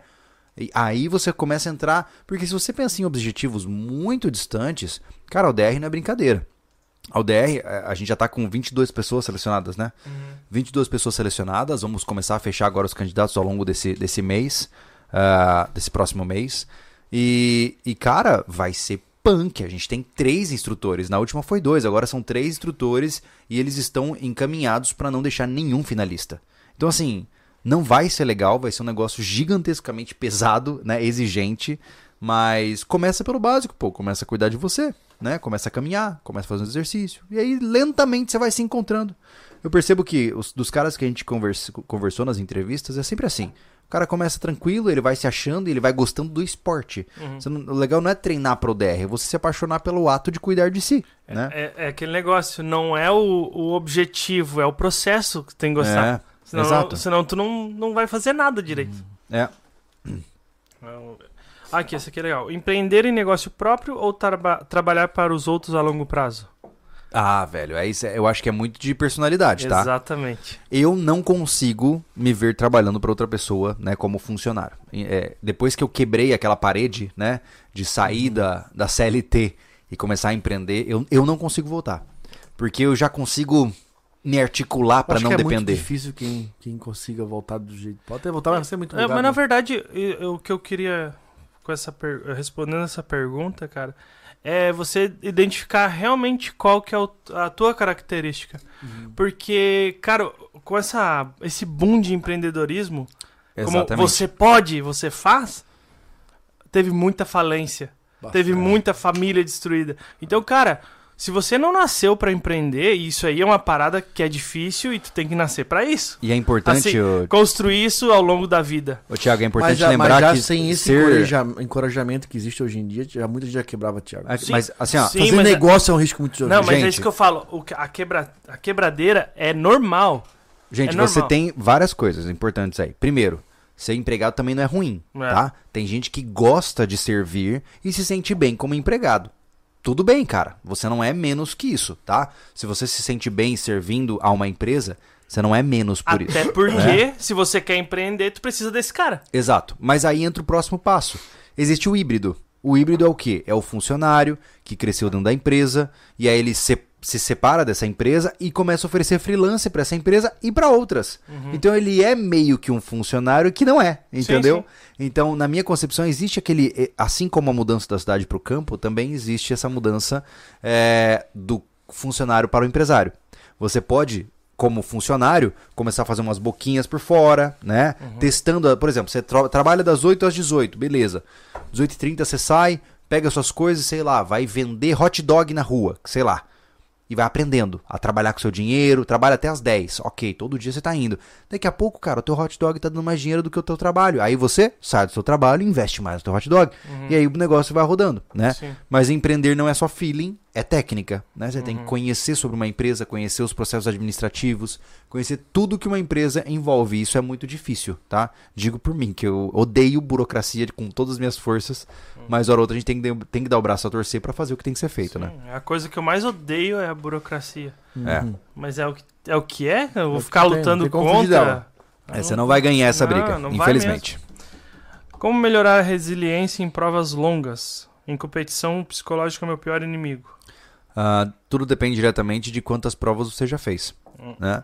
Eu acredito que isso também, mais uma vez, é forjado com o tempo. Né? A primeira vez que eu corri 20 km foi muito difícil. A segunda foi mais fácil. Né? E daqui a pouco eu estava correndo 30, 40, 50 e 20 era só o aquecimento.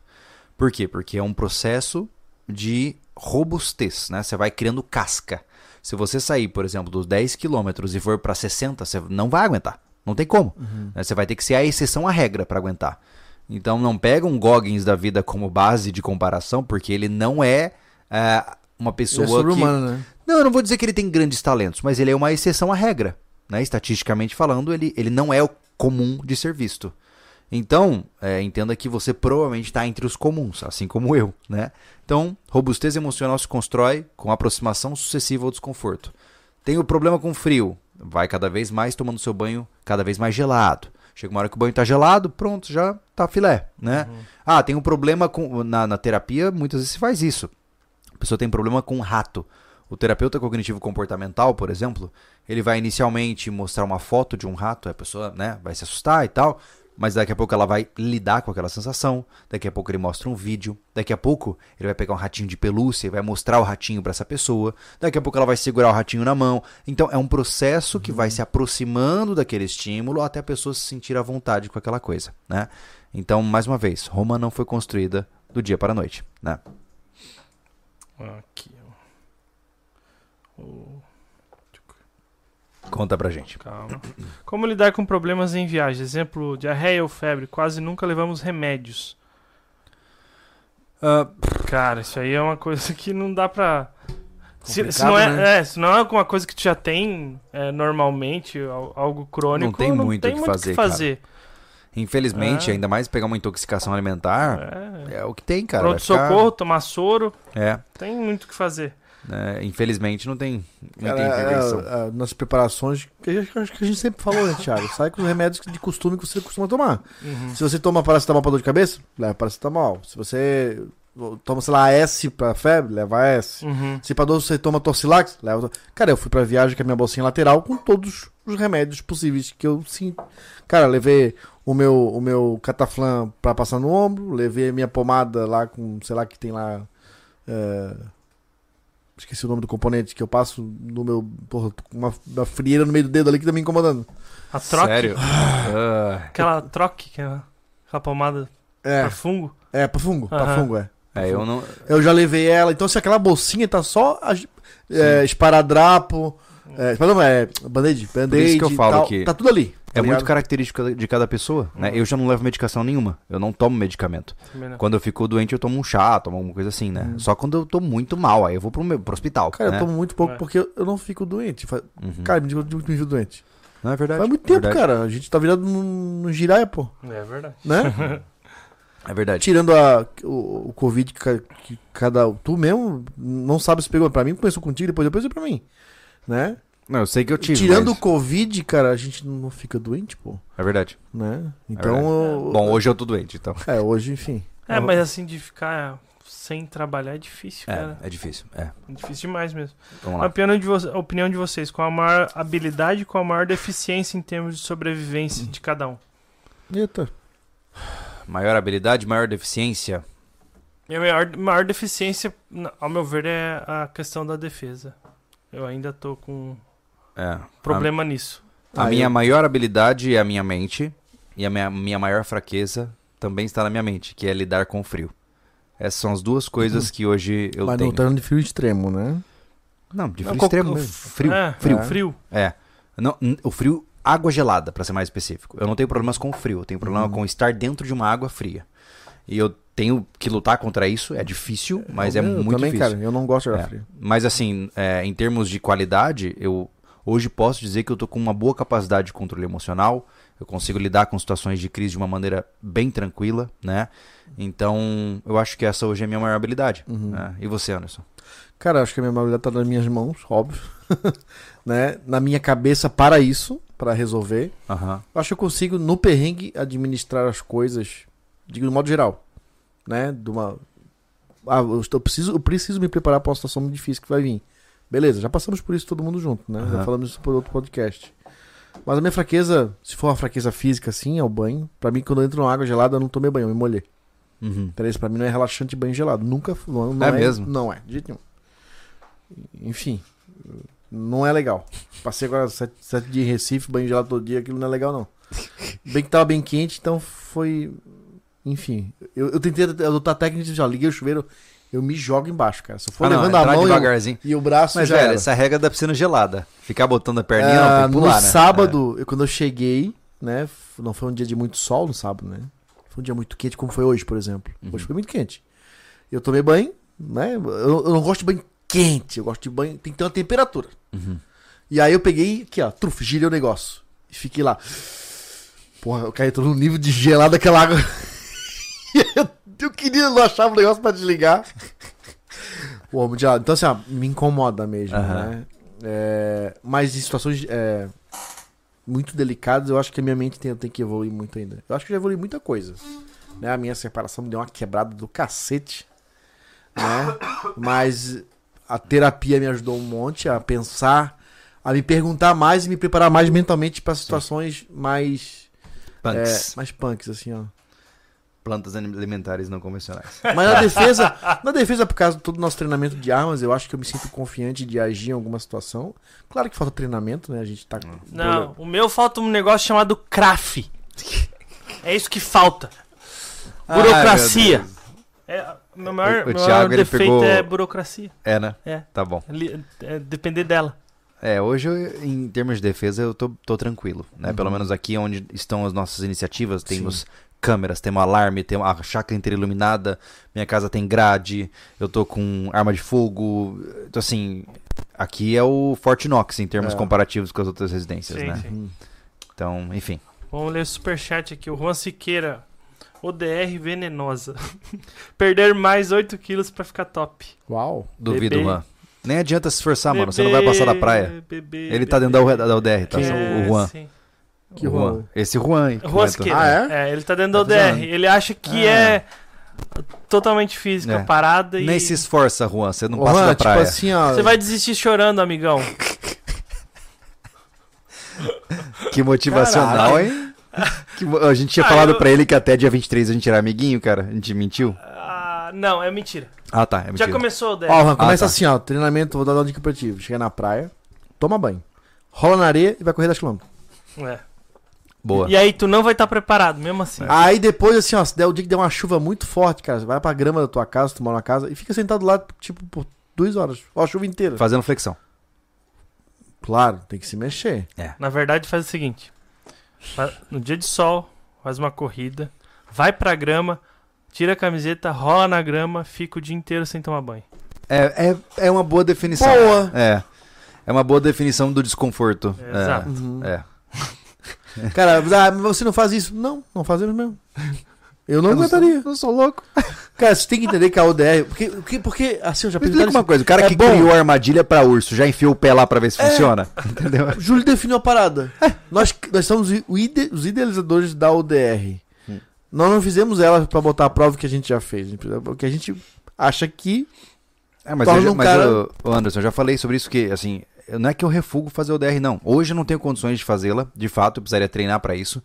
Mas mais do que isso, pô, é o nosso curso. Como é que eu vou fazer um curso que eu sei onde as coisas vão acontecer e, e outra, o curso só acontece se a gente tá gere- gerenciando esse curso. Não tem como você tirar o dono da empresa e colocar ele na linha de frente pra atender cliente, Cara, entendeu? a, a ODR, que seja, os desafios da, daqui da equipe vai ser esse negócio. Vai fazer a cassino, vai Sim, gravar pra vocês. Coisas específicas, né? É, que é aventura aí.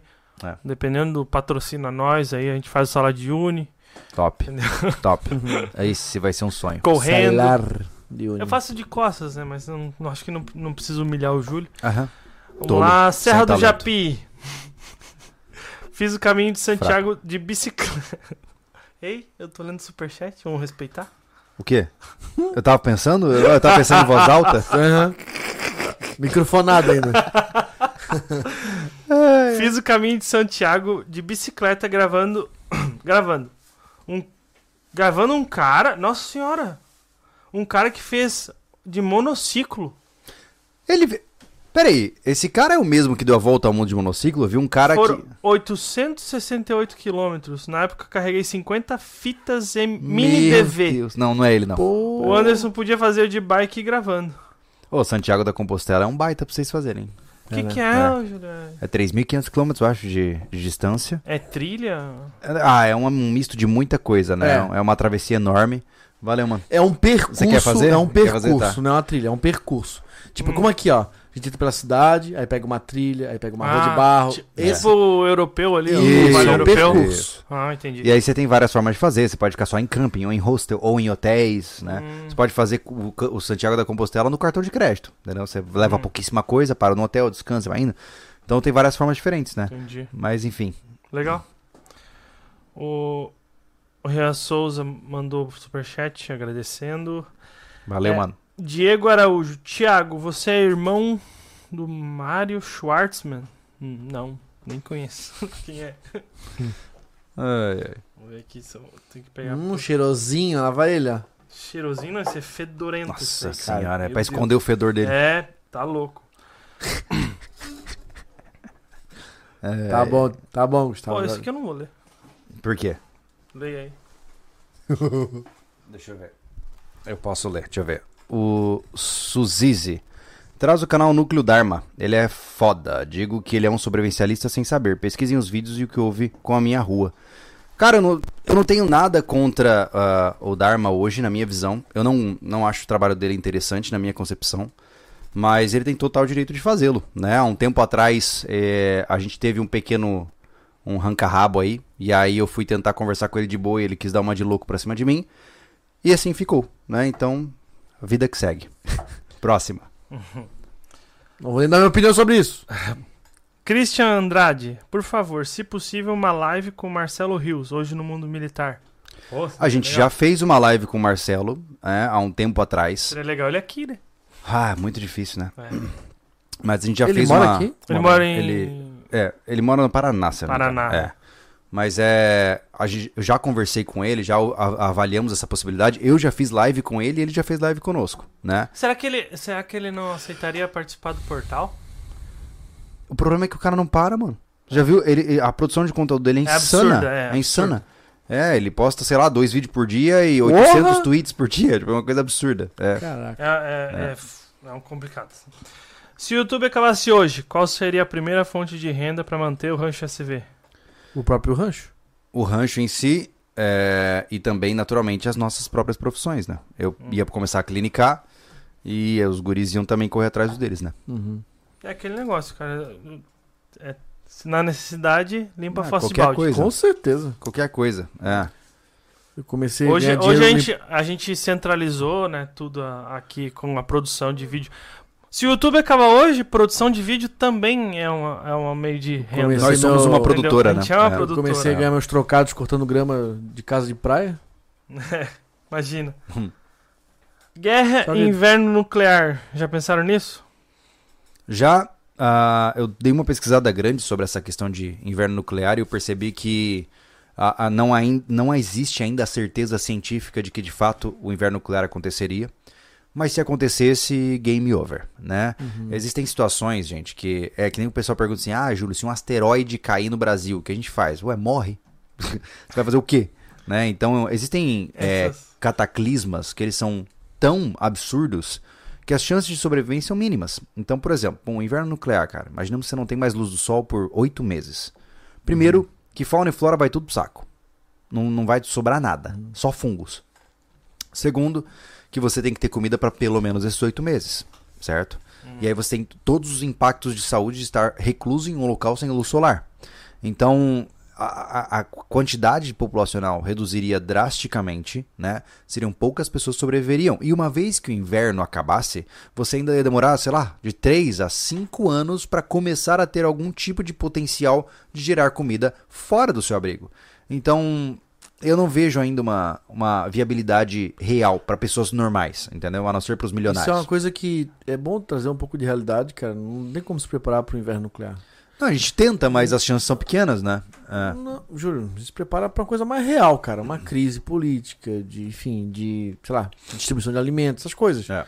É Cara, porque ontem vai tentar plantar algo para comer, né? Hoje tem Sim. tantas alternativas né, de, planta, de plantio e de, de plantas comestíveis, enfim. Mas, cara, sobre uma coisa que tu não consegue controlar, que é o que tá em cima da tua cabeça, não tem como, cara. É. Oito meses. É oito meses? Pode ser anos? Não sabe? Não tem como, não, não tem como se preparar É- para é tudo isso. especulação. É Tu- tudo especulação. Aí seria a beira da loucuragem. Cara, você tem que. eu vou fazer. Cara, vou, vou fazer um armazém pra estocar comida pra 50 Não é, não é anos. só isso. Você tem que ter um abrigo, tá? Protegido, é, enfim, de qualquer coisa que seja Não. possível. Você tem que ter um filtro de ar de última geração pra poder filtrar o ar que você vai respirar. Então, assim, é, É. são coisas que infelizmente não pertencem ao mundo daqueles que vivem de salário. É, o, tem que Entendeu? tomar cuidado que você vê no cinema, cara. Isso aí é ficção total. Não existe É. certeza de nada. Pra, Pô, cara, não dá nem pra conversar sobre isso. É, não é tem como produzir nada. Se a gente ficar, se, gente- se ficar aí chovendo aí por, por um mês direto, aí já dá um monte de problema com plantação. É. Imagina uma nuvem preta cobrindo o céu que não passa um raio de luz, cara. Ah, Não, é, é, é um negócio tão extremo que. É, Não mu dá. é muita É. especulação, cara. Não sabe o que é. É, é igual tu fala de cair meteoro. É só coisa de filme, pô. É, Ah, que que sobreviveu. Caramba! O negócio daquele tamanho que cai assim, do jeito que cai, não. não É, é que assim, ó, não- na minha é concepção. história de filme só. Na minha concepção, eu penso assim, ó. É, faça o que você pode para manter sua família segura, né? Se você tem condições, tenha mais comida em casa, tenha um, um equipamento de defesa na sua casa, tenha é, uma produção de comida e vai, vai somando as coisas. Na hora que você tem tudo aquilo que é o básico, aí você vai se aprofundando, tem um veículo 4x4, tem uma mochila já preparada para sair, quem sabe até tem um abrigo é, específico para você se esconder em caso de necessidade, enfim. Você vai lentamente. Mas para você sair do afegão médio, do brasileiro comum, e chegar no cara que tem um abrigo multi, é, multi é, propósito de centenas de milhares de reais, cara, a distância é muito longa, né? E aqui no Então, Brasil não, não eu tem não, eu não, eu não consigo ver na, na minha caminhada de vida eu estando pronto para uma guerra nuclear. Acho pouco provável. Eu vou fazer o que eu posso com o que eu tenho, mas Não, é isso, cara. O negócio é, instinto de sobrevivência. É. Tu Cara, volta, tu Prepara- volta. né? eu- eu- se isso for realmente. Se houver uma preparação para um evento nuclear, cara, isso é preparação de milhões de anos. De milhões de, din- dinheiro e sim, anos. Sim, sim. Não, hoje todo mundo seria pego de. Qualquer preparador no Brasil seria pego de caça curta. Por É. exemplo. Não tem. Cara, por quê? Porque não é uma realidade que a gente domina, cara. É. N- eh, Não tem certezas de nada e. Só, se realmente for desse jeito que pintam, não tem como, cara. É verdade. Aí a próxima pergunta é: você acredita que possa haver uma possível guerra, a terceira guerra mundial?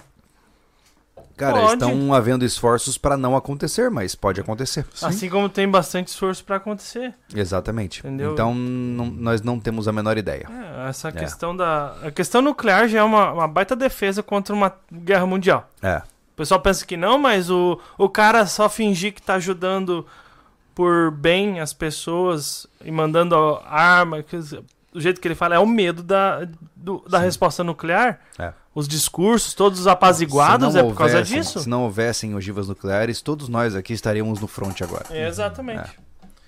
Como tira posse de arma? Nós já falamos sobre isso anteriormente, né? Eu não recomendo que você tire posse de arma, eu recomendo que você seja atirador esportivo, mas se você quer a posse, você tem que fazer o registro pela Polícia ah, Federal, Federal. né? Que vai controlar o seu SINARME. Então, a melhor forma de você se informar de todos os documentos necessários é você ir num clube mais próximo da sua região, uma loja de armas mais próxima da sua região, pegar a documentação necessária e você fazer a entrada do processo. A vantagem é que pela Polícia Federal, em uns três meses você está com a sua arma em casa. Mas você não pode tirá-la da sua casa, não vai conseguir treinar adequadamente, vai ter um limite absurdo de munições por ano. Então, não seria a melhor forma que eu diria que é interessante. Mas enfim, aí tá respondido. Pois é. A geologia seria uma profissão bem garantida para o deslocamento em áreas? Hã? Caramba. Como? A geologia seria uma profissão bem garantida para o deslocamento em áreas? Não. Ah, deslocamento em áreas. Ele mandou É, eu uma continuação, que, alguma é, coisa eu assim? pensei que Ah. ia ser alguma coisa, mas não, não, não foi Talvez nada. em áreas de risco, né? Alguma coisa assim. Algo mas- assim. É. Mas, eu- Mas não sei, cara, te Não, cara. responder. Não, depende. Se você, por exemplo, vai entrar numa caverna e você for um espeleologista, né, um cara que explora cavernas, formado nisso, é óbvio que você vai ter um olhar mais, avanta é, mais é, vantajoso em cima daquela região. Mas não tem como definir claramente isso. É. Toda profissão que você tiver, cara, vai te trazer algum benefício, pô.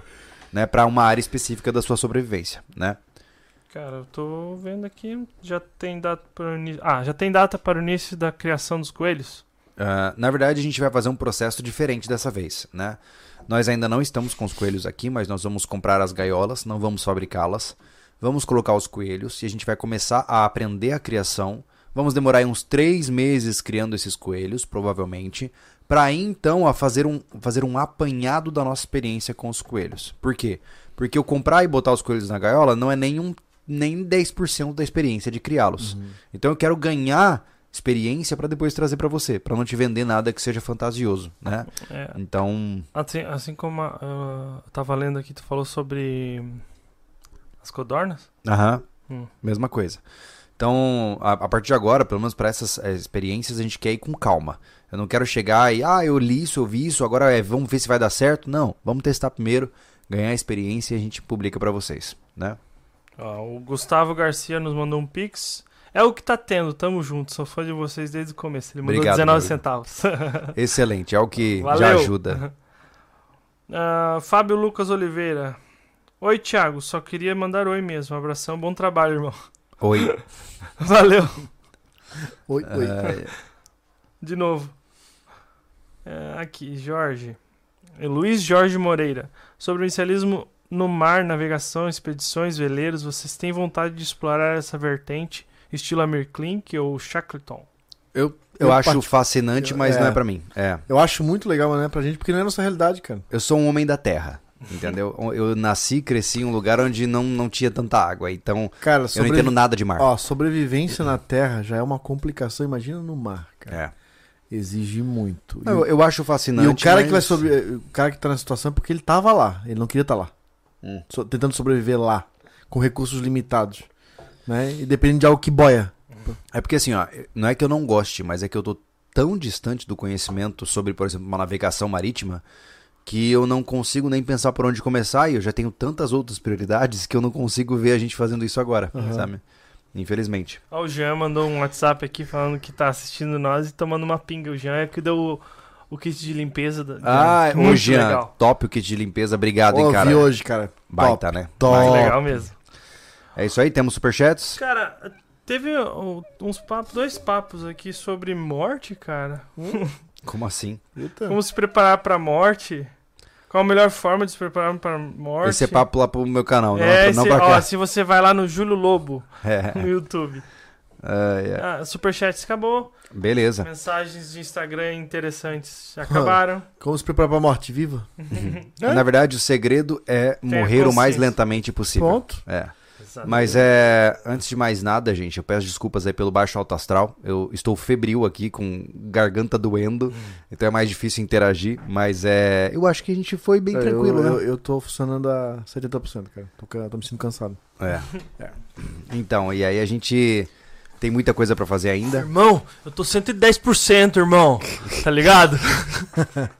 A gente ainda amanhã vai pro rancho. Depois do rancho ainda tem um monte de coisas pra fazer. Uhum. Nesse sábado tem um longão lá, caminhando com a mochila, né? Então temos que descansar pra poder dar conta, né? O que, que foi? Exatamente. Não, cara, o Gustavo Miller.